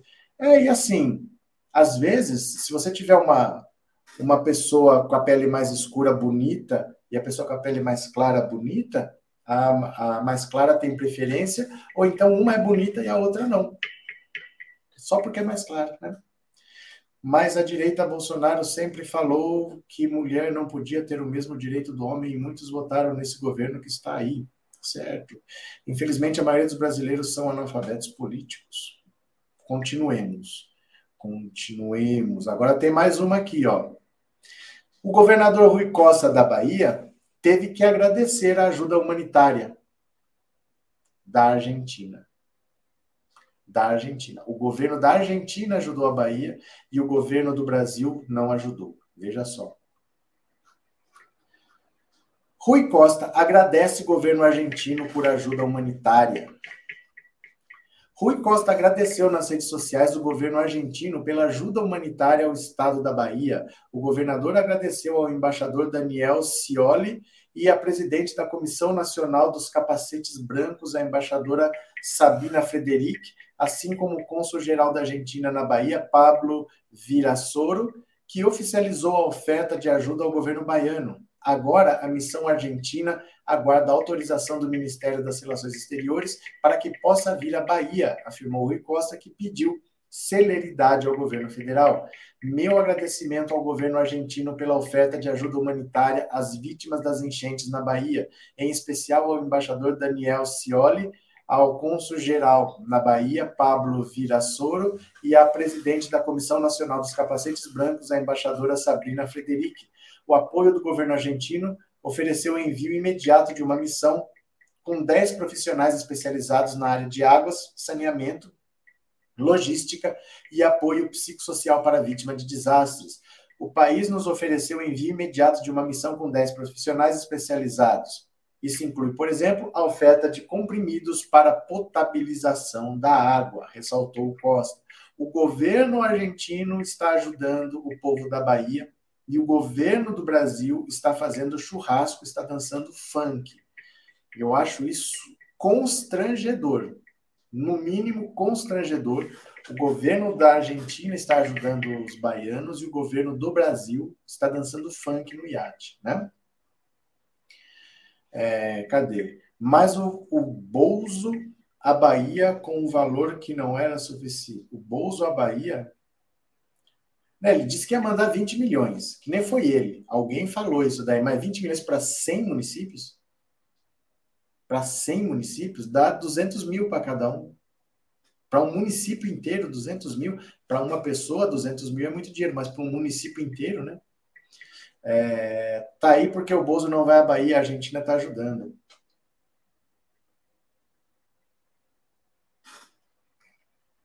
Vamos ver. Quem não tem direitos iguais dos homens são as jogadoras de futebol. Vocês são doentes. Os empregos estão juntos também com sindicatos. Só o atletismo que tem diferenças. César Augusto, César Augusto. É, boa noite, Elizabeth, bem-vinda. Professor, as pessoas na Bahia morrendo e se afogando e o Bozo andando de jet ski. E a população brasileira não se revolta. Se fosse a Dilma, já estava todo mundo na rua igual aos 20 centavos. Sim. Sim. Se fosse a Dilma, sim, estariam na rua. A população brasileira não odeia o Bolsonaro na sua maioria, não odeia, na maioria tolera, na maioria aceita, como a maioria da população brasileira não odeia o Sarney, como a maioria da população brasileira não odeia o Fernando Henrique, com a direita é assim. Eles podem fazer qualquer coisa.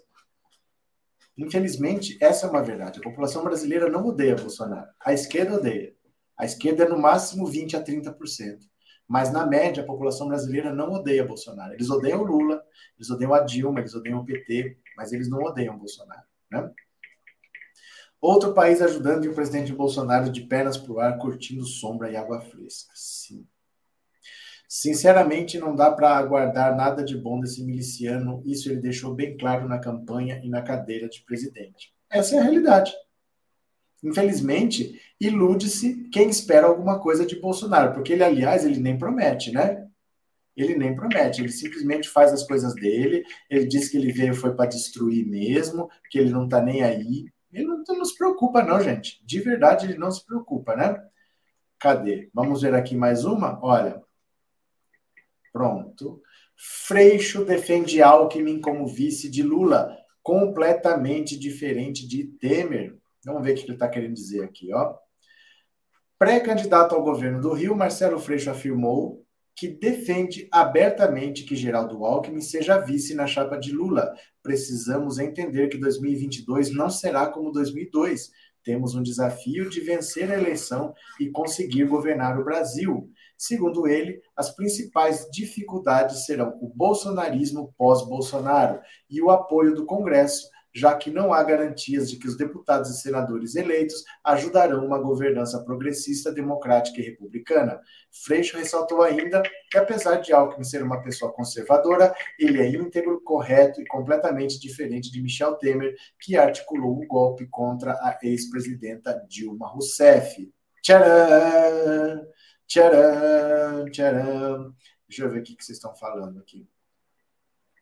Verdade, todos estão quietos, Janaína MBL, Kim Kataguiri e muitos outros que apoiaram o golpe. Vou falar agora da Janaína Pascoal, viu? Ela tá tomando paulada aqui, ó. A Janaína Pascoal e o velho da Van estão tomando paulada nas redes sociais aqui. Vocês já vão ver o porquê. Deixa eu ver o que mais que vocês estão falando aqui, ó. É, se burrice pagasse imposto, os bolsomínios estariam sem um centavo. Quem mais? Deixa eu ver. Boa noite, não temos que esperar nada. Esse homem lutou. Ok? Incansavelmente, será?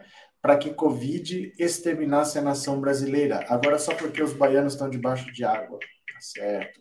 Quando esse povo vai aprender, na Amazônia foi a mesma coisa. O povo morrendo por falta de oxigênio e o Bozo mandou cloroquina. Muito triste, viu? Situação do Brasil. Meu querido presidente Lula será eleito novamente só para nos fazer feliz. Fazer o quê, né? 2022 não tem para ninguém, é Lula lá. Isso é socorro. Uma vergonha o que outros países ajudem o povo da Bahia e o nosso presidente se divertindo. Úrsula, chega uma hora que a gente é que está errado de exigir do Bolsonaro o que ele nunca vai dar. Ele não é essa pessoa. Ele é um cara que é racista, ele é um cara que é homofóbico, ele é um cara que é machista, ele é um pai que chama os filhos por número, que não chama os filhos por nome, ele chama a filha de fraquejada, agora ele não quer que a filha tome vacina. Ele disse que não estuprava uma colega lá da, da Câmara dos Deputados porque ela não merecia. Ele disse que gay é falta de porrada. O que a gente espera de um cara desse? Às vezes eu acho que a gente espera demais do Bolsonaro, porque ele é o presidente da República, eu sei, mas não vai sair dali. Isso aí é o governo Bolsonaro, é o povo debaixo d'água ali, e ele de férias dançando funk numa lancha, rezando para não ter que interromper as férias. Infelizmente, esse é o Bolsonaro. A gente não pode exigir dele o que ele jamais vai ter condição para dar. Ele não é essa pessoa. O que ele não podia ter é a caneta de presidente na mão. Mas 57 milhões de pessoas olharam para aquilo lá e falaram: ah, eu, eu quero mesmo é acabar com tudo eu quero é fora PT, eu quero é fora política, eu quero alguém que acabe com tudo, fora Centrão, fora todo mundo. As pessoas embarcaram nessa mentirada toda. Mas achar que ele vai fazer alguma coisa, ele não vai fazer não, né? Obrigado ao povo argentino pela ajuda aos nossos irmãos baianos. Raimundo, é... ah, não venham com esse papo de coveiro para cima do Bozo. Ele não gosta de falar em morte, sachadinha, milícias, laranjas, limões, bergamotas, etc. Boa noite. É muito triste a situação da Bahia debaixo d'água, mas muitos baianos votaram no Bolsonaro. Gente, sejam mais solidários. E sejam menos a pessoa que aponta o dedo. É só o Bolsonaro cantar música que fala que as esquerdistas têm mais pelo que cadela? É, mas mulher votou. É, mas baiano votou. É, mas teve negro. Gente, 57 milhões de pessoas votaram. A nação brasileira elegeu esse cara. Na sua família, provavelmente, alguém votou. Então não vamos ficar apontando o dedo, porque foi um surto coletivo em 2018 que elegeu esse cara na sua família, na minha família, no seu trabalho, no meu trabalho, na sua vizinhança, na minha vizinhança. Não adianta ficar apontando assim, falar, ah, mas teve baiano que votou. É, mas teve tudo que votou. Teve paulista que votou, teve potiguar que votou, teve é, goiano que votou, teve gaúcho que votou, teve branco, teve preto, teve católico, teve judeu, teve ateu que votou. O que você pensar teve, fosse 57 milhões de votos. No momento de solidariedade, não fiquem apontando o dedo. Já tem o Bolsonaro para odiar as pessoas. Né? Não precisa odiar ninguém, porque já tem o Bolsonaro para odiar todo mundo. Né? Deixa isso para lá, deixa isso para lá. Não fica com essa mania, ah, mas teve não sei o que que votou. É, mas teve. E daí? Isso vai nos levar aonde? Né? Isso não vai nos levar a lugar nenhum. Vergonha maior é o Bozo ainda permanecer no poder. Foram vários pedidos de impeachment, mas por interesse de alguns políticos, esse senhor ainda segura a caneta. É assim que funciona. Lembrem-se disso quando falar que tem medo do Alckmin, porque o Temer conspirou. Se a Dilma tivesse comprado o Centrão, ela tinha terminado o mandato dela, ela podia ter assassinado todo mundo decapitado durante o Jornal Nacional ao vivo, ficava por isso mesmo. Ela não fez o jogo do, dos maus políticos. Por isso ela foi jogada para fora. O resto é conversa, gente. O resto é desculpa. O resto é desculpa. Quem compra o Congresso, quem compra apoio, não cai, pode sambar pelado na frente de todo mundo, não acontece nada. Nós estamos vendo isso acontecer. E a gente ainda não entendeu. Ai, mas o Alckmin vai conspirar. Gente, que se tiver o Congresso na mão, não cai. Não estou dizendo que precisa comprar. Porque o Lula é um grande político, ele já está fazendo as alianças e ele já está se preparando para governar. Então ele vai ter o apoio que ele precisa. Agora, quando você perde, como a Dilma perdeu completamente o controle do governo dela em 15 dias, em 15 dias a popularidade dela caiu 30 pontos. Caiu de 60 para 30 em 15 dias. Naquele durante os não é pelos 20 centavos. Em 15 dias, a aprovação, ela estava a aprovação dela do governo caiu de 60 para 30. A dela, pessoal, caiu de 79 para 45. A Dilma estava com 80% de aprovação. Em 15 dias, despencou. Quando você perde o Congresso, não tem o que fazer. Né? A Dilma poderia ter comprado o Congresso. Se ela faz o acordo que o Eduardo Cunha propôs para ela, tinha ficado. Não tinha Michel Temer, não tinha nada. Né? O que importa é ter o Congresso na mão. É... Boa noite, Alessandra. Bem-vinda. Professor, o vírus Bolsonaro é mais forte que o vírus da Covid-19. O vírus Bolsonaro é do mal. É porque, assim, é... uma doença é da natureza. Todo mundo vai morrer um dia. É verdade. Doença, a gente pode pegar. É verdade. Mas isso não é provocado por alguém. Isso são coisas que acontecem e aí você estuda, você cria uma vacina, você se protege. Isso tudo é parte do jogo. Né? O que é estranho é um presidente que tem uma população aqui, um vírus aqui, ele fica do lado do vírus. Ele quer mais é que o vírus pegue em todo mundo mesmo. Isso aqui não dá para entender.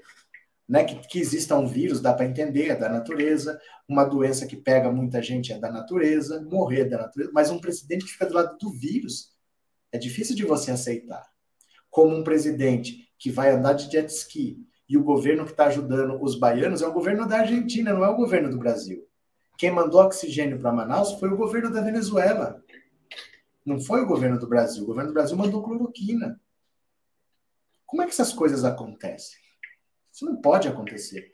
Né? Isso é que é, é revoltante. Isso é que deixa a gente indignado. Como é que ele está dançando funk? Como é que ele está fazendo churrasco? Está marcando partida de futebol para o primeiro dia útil. Você acha que ele vai voltar dessas séries e vai trabalhar? Primeiro dia útil já marcou uma partida de futebol. Né? Na minha família também tem meninos. Em toda família tem. Em toda família tem. Em todo trabalho tem. Em toda vizinhança tem. Tem cada vez menos, mas tem.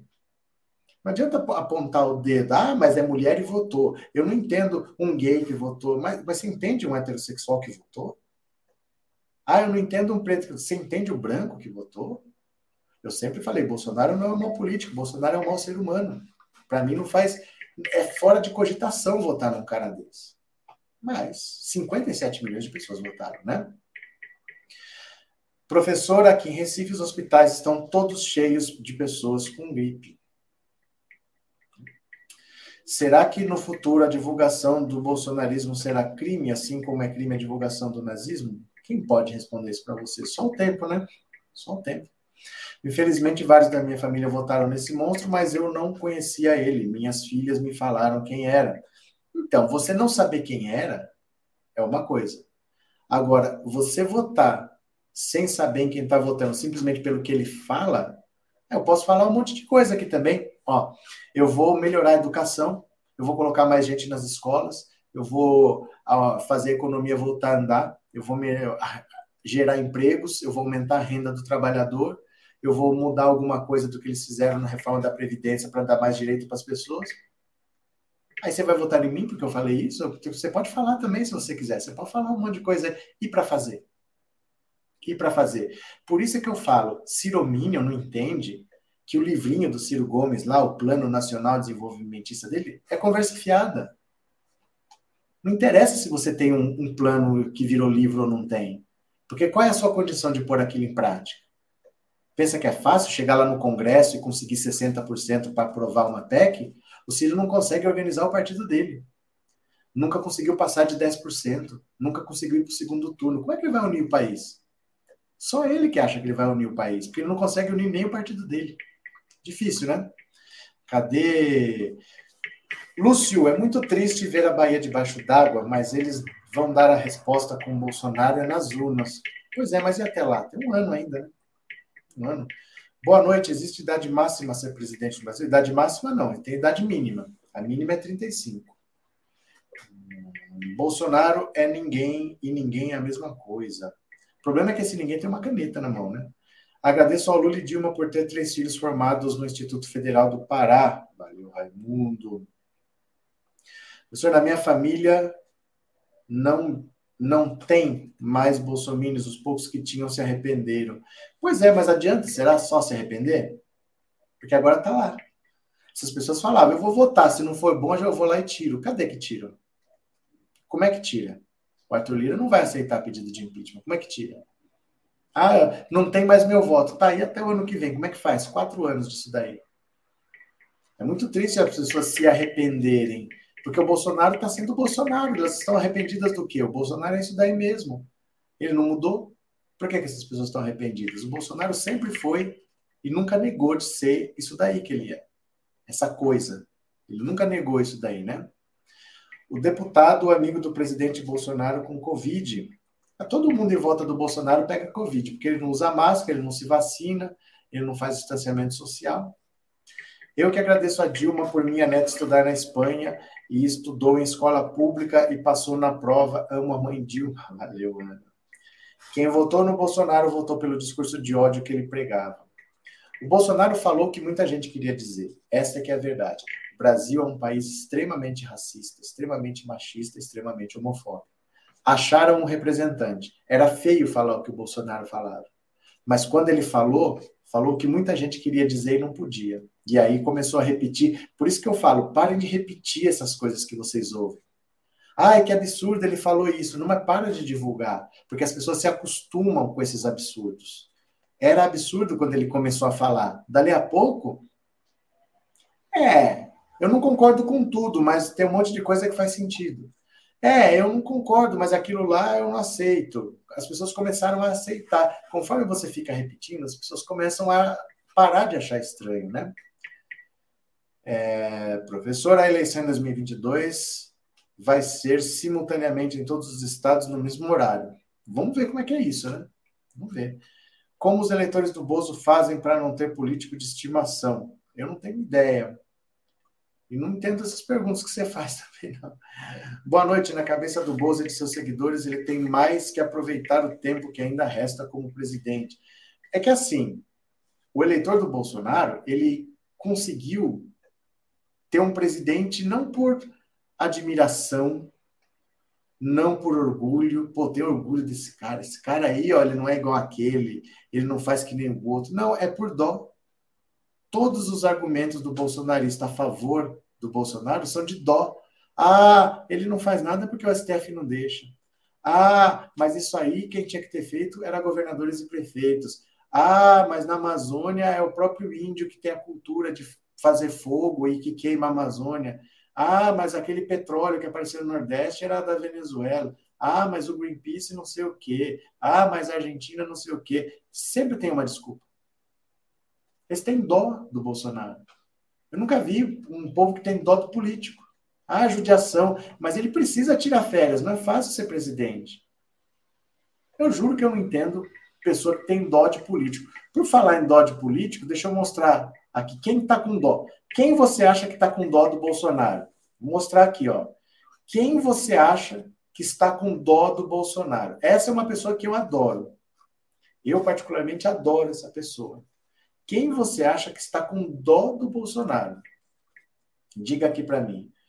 O vagabundo não trabalha esse genocida ladrão. Eu digo mais, ele não trabalha, nunca trabalhou, mas ele tem duas aposentadorias, duas, ele tem uma do Exército e tem uma como deputado não trabalha, tem duas aposentadorias e ainda tira férias.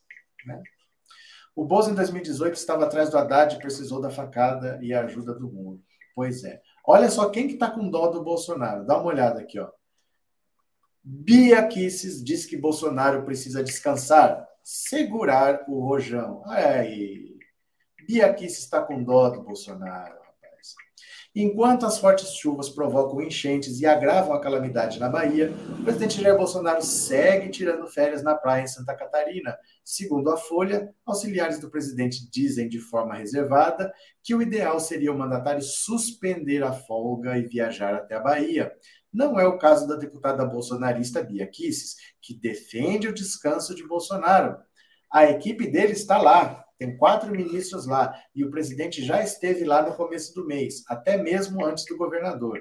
O presidente precisa descansar para aguentar o rojão. Essas críticas são absolutamente descabidas. Um outro deputado governista, que é da Bahia, João Carlos Bacelar, vai na mesma linha. Ele afirmou para o jornal: se Bolsonaro chega lá hoje e amanhã chover mais, aí volta amanhã de novo, é preciso saber qual o tamanho do problema. Ele vai. É incrível como as pessoas conseguem ter dó do Bolsonaro. Ah, não, gente, ele, ele cansa. Tadinho dele, ele precisa de férias. Oh, meu Deus, que judiação. O Bolsonaro precisa de uma folguinha, né? O cara não trabalha, tem duas aposentadorias, não trabalha, tem duas aposentadorias e ainda tira férias, né? Essa daí vive em outro mundo. Pois é, mas olha aqui, ó. Mas olha aqui. Aí a gente vai lá e faz assim, ó. ó. Cadê aqui o foco? Deixa eu ver se está no foco automático ou não aqui. Deixa eu ver. Tá, tá no autofoco, sim. Ó, aí. Aí a gente vai lá e tem que fazer as denúncias, né? Tem que fazer as denúncias, porque se deixar esse povo à vontade, é assim, é um vagabundeando e o outro passando pano. Então a gente tem que fazer alguma coisa para esse povo se mexe, né? Negou vacina no começo, no meio e no fim. Ele começou negando vacina para adulto e terminou negando vacina para criança, né? Dilma saiu do governo com a consciência tranquila, com dignidade. Cadê quem mais? É, uma peste dessa ainda defende, ela faz o que ele faz o que na vida? Bolsonaro nada. Bolsonaro não faz nada na vida. Célia, e dorme durante o horário de trabalho. Ele nunca tem agenda entre meio-dia e três. Entre meio-dia e três, ele nunca tem agenda. Bolsonaro só gosta de trabalhar, só gasta. Trabalhar que é bom, nada. Verdade. Agora tem aqui, ó. Tenho mais uma notícia para vocês. Quer ver? Além disso, essa daqui, ó. Ah, sim, tá aqui já. Sabe quem tomou paulada nas redes sociais? Duas pessoas. Janaína Pascoal e Déi Davan. O que, que eles fizeram para tomar paulada? Dá uma olhada, ó. Elogios de Luciano Hang e Janaína Pascoal a Sérgio Moro provocam irritação na base bolsonarista. Essa mulher é estranha, hein? Essa é uma doida.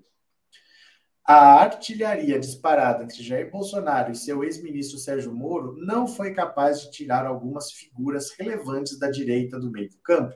No último mês, quando se consolidou a pré-candidatura do ex-juiz ao Planalto, o empresário Luciano Heng e a deputada estadual Janaína Pascoal despertaram irritação na base do presidente ao elogiarem Moro. Janaína afirmou na terça-feira em seu Twitter confiar na correção de Sérgio Moro e que ninguém pode desmerecer o serviço que ele prestou à nação.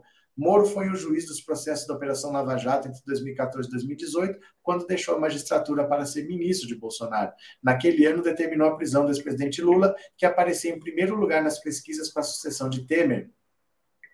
Uma das responsáveis pelo pedido de impeachment que derrubou Dilma na presidência de 2016, Janaína afirmou que Moro está sendo perseguido e que ela não pode compactuar com injustiças. Em seguida, escreveu em tom de alerta que bater muito em Moro viabiliza a candidatura de Dória. A série de tweets provocou irritação nos seguidores da deputada, que preferiram vê-la exclusivamente no palanque de Bolsonaro. Ela estava, inclusive, na bolsa de apostas para vice do atual presidente em 2018. Apesar de se posicionar na Assembleia Legislativa de forma independente em relação ao governo federal, o que, entre outros casos, é considerado parte da militância, é uma postura imperdoável, a deputada tem conseguido se equilibrar entre o mod e a sopra, com críticas e defesas ao governo Bolsonaro o nome de Janaína é ventilado para uma possível candidatura ao Senado pelo PL, atual partido de Bolsonaro, o que abriria palanque ao presidente em São Paulo, estado onde ele enfrenta problemas para viabilizar candidatos bolsonaristas competitivos. O presidente vem defendendo o nome de Tarcísio de Freitas, ministro da Infraestrutura, para disputar a eleição ao Palácio dos Bandeirantes, mas Tarcísio sofre com desconhecimento por parte do eleitorado paulista. Outro que despertou a ira de seus seguidores ao acenar a Moro foi o empresário Luciano Heng. O dono das lojas da Van compartilhou em 16 de dezembro um vídeo em que Moro rebate declarações feitas por Lula, segundo as quais a Lava Jato quebrou a Petrobras. A Lava Jato mostrou a corrupção instalada nas empresas públicas durante o governo do PT. Parabéns, Moro, por se posicionar contra as mentiras faladas pelo Lula, publicou Heng. Fervoroso apoiador de Bolsonaro, o empresário foi atacado por bolsonaristas que julgaram a publicação como traição. Ou você é bolsonarista ou você é morista, os dois não dá, comentou uma seguidora.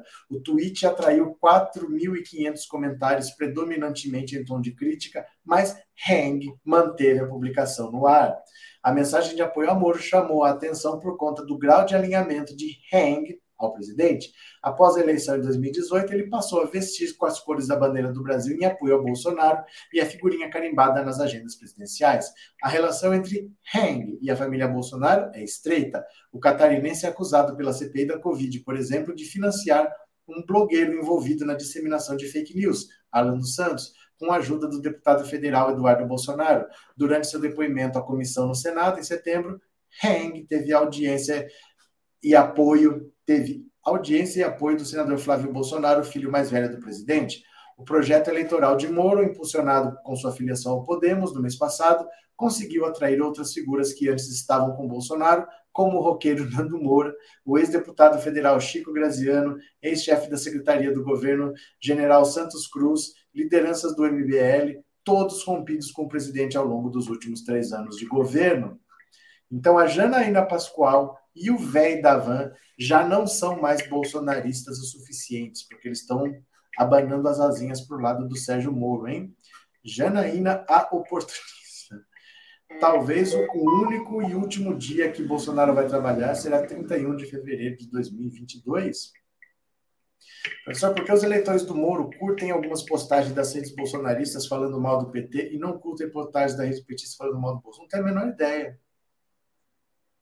Não tenho a menor ideia. Acho que eu não vou conseguir responder nenhuma pergunta sua. Essas perguntas assim são meio doidas. Moro perseguiu o PT só para prender o Lula. Verdade. Cadê os políticos cebosos estão ajudando o povo da Bahia? Cadê, Alessandra? Quem está ajudando é o governo da Argentina, não o governo do Brasil, né? Aí é que tá para a seguidora da reportagem. Dá facilmente para ser bolsonarista e humorista ao mesmo tempo. A conja até sair. Pois é, o problema deles só é que eles brigaram. Se não, eram, estavam grudados até hoje. É que eles se odeiam, porque um não confia no outro, um sabe do que o outro é capaz de fazer, então um por sobrevivência, precisa destruir o outro. Um sabe que o outro é perigoso. Então a convivência deles é complicada, né? É, já deveria estar preso a tempo. Quem? Não quero mais vagabundo na presidência, prefiro um trabalhador.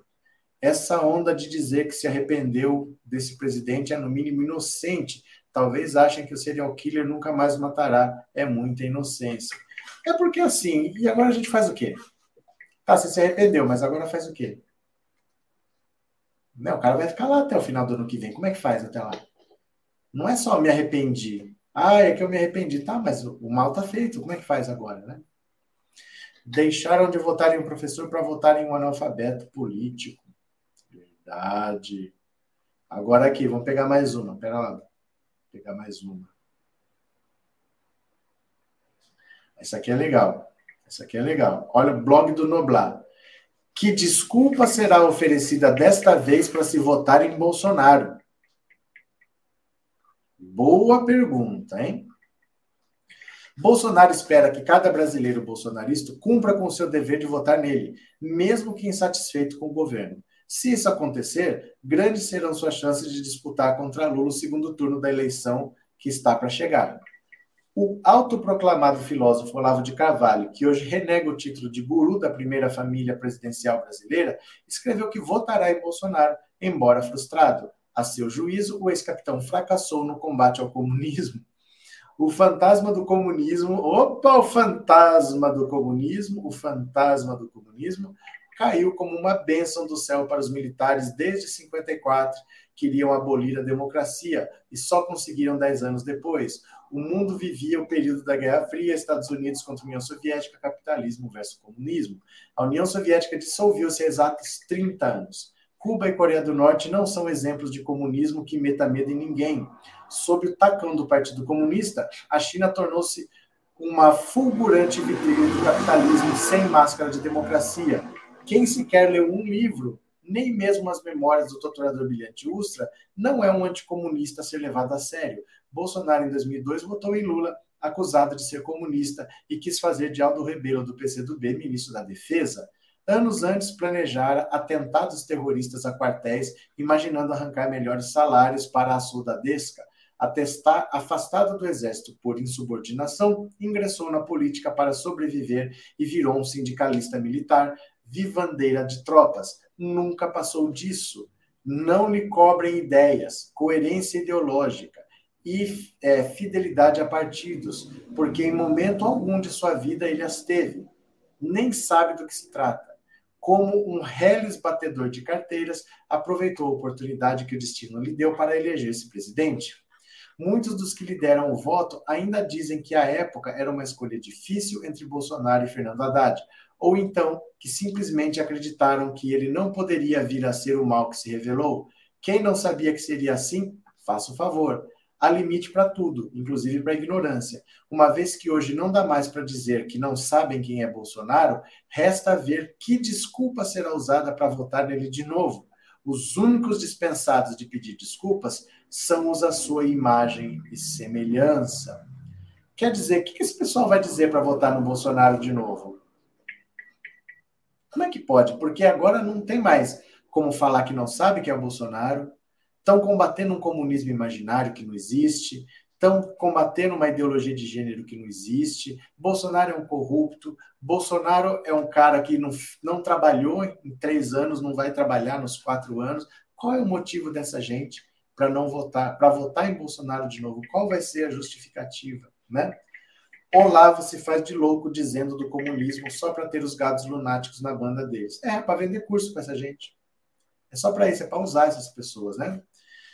Sim, agora não tem mais desculpas para votar neste ser. Pois é, já tem gado falando asneiras, só para variar. A lei do retorno é eficaz. Toma marreco vai ser preso, disse o Dantas. Cadê? Bozo e Moro juntando não chega ao meio da Sion.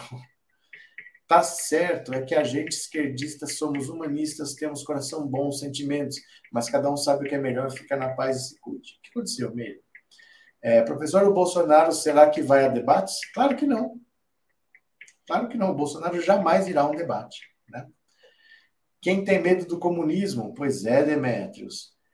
Velho anticomunista é uma variante do Alzheimer. Eu sei lá. Olha o fantasma do comunismo, né? Quem será que tem medo do comunismo? Olha o fantasma do comunismo, o fantasma do comunismo, atenção, atenção. Olha o fantasma do comunismo.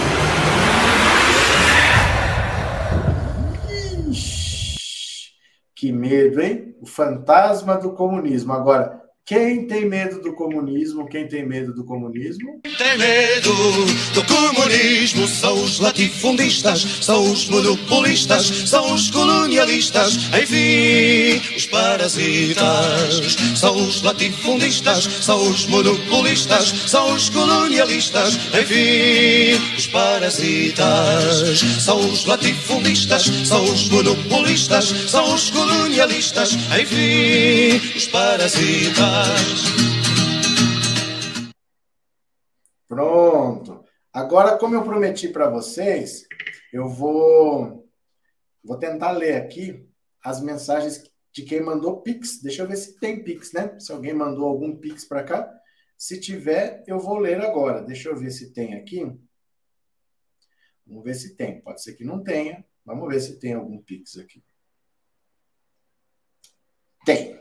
Então, como eu tô chique, tem até musiquinha de Pix agora. Deixa eu pôr aqui, ó. Pronto.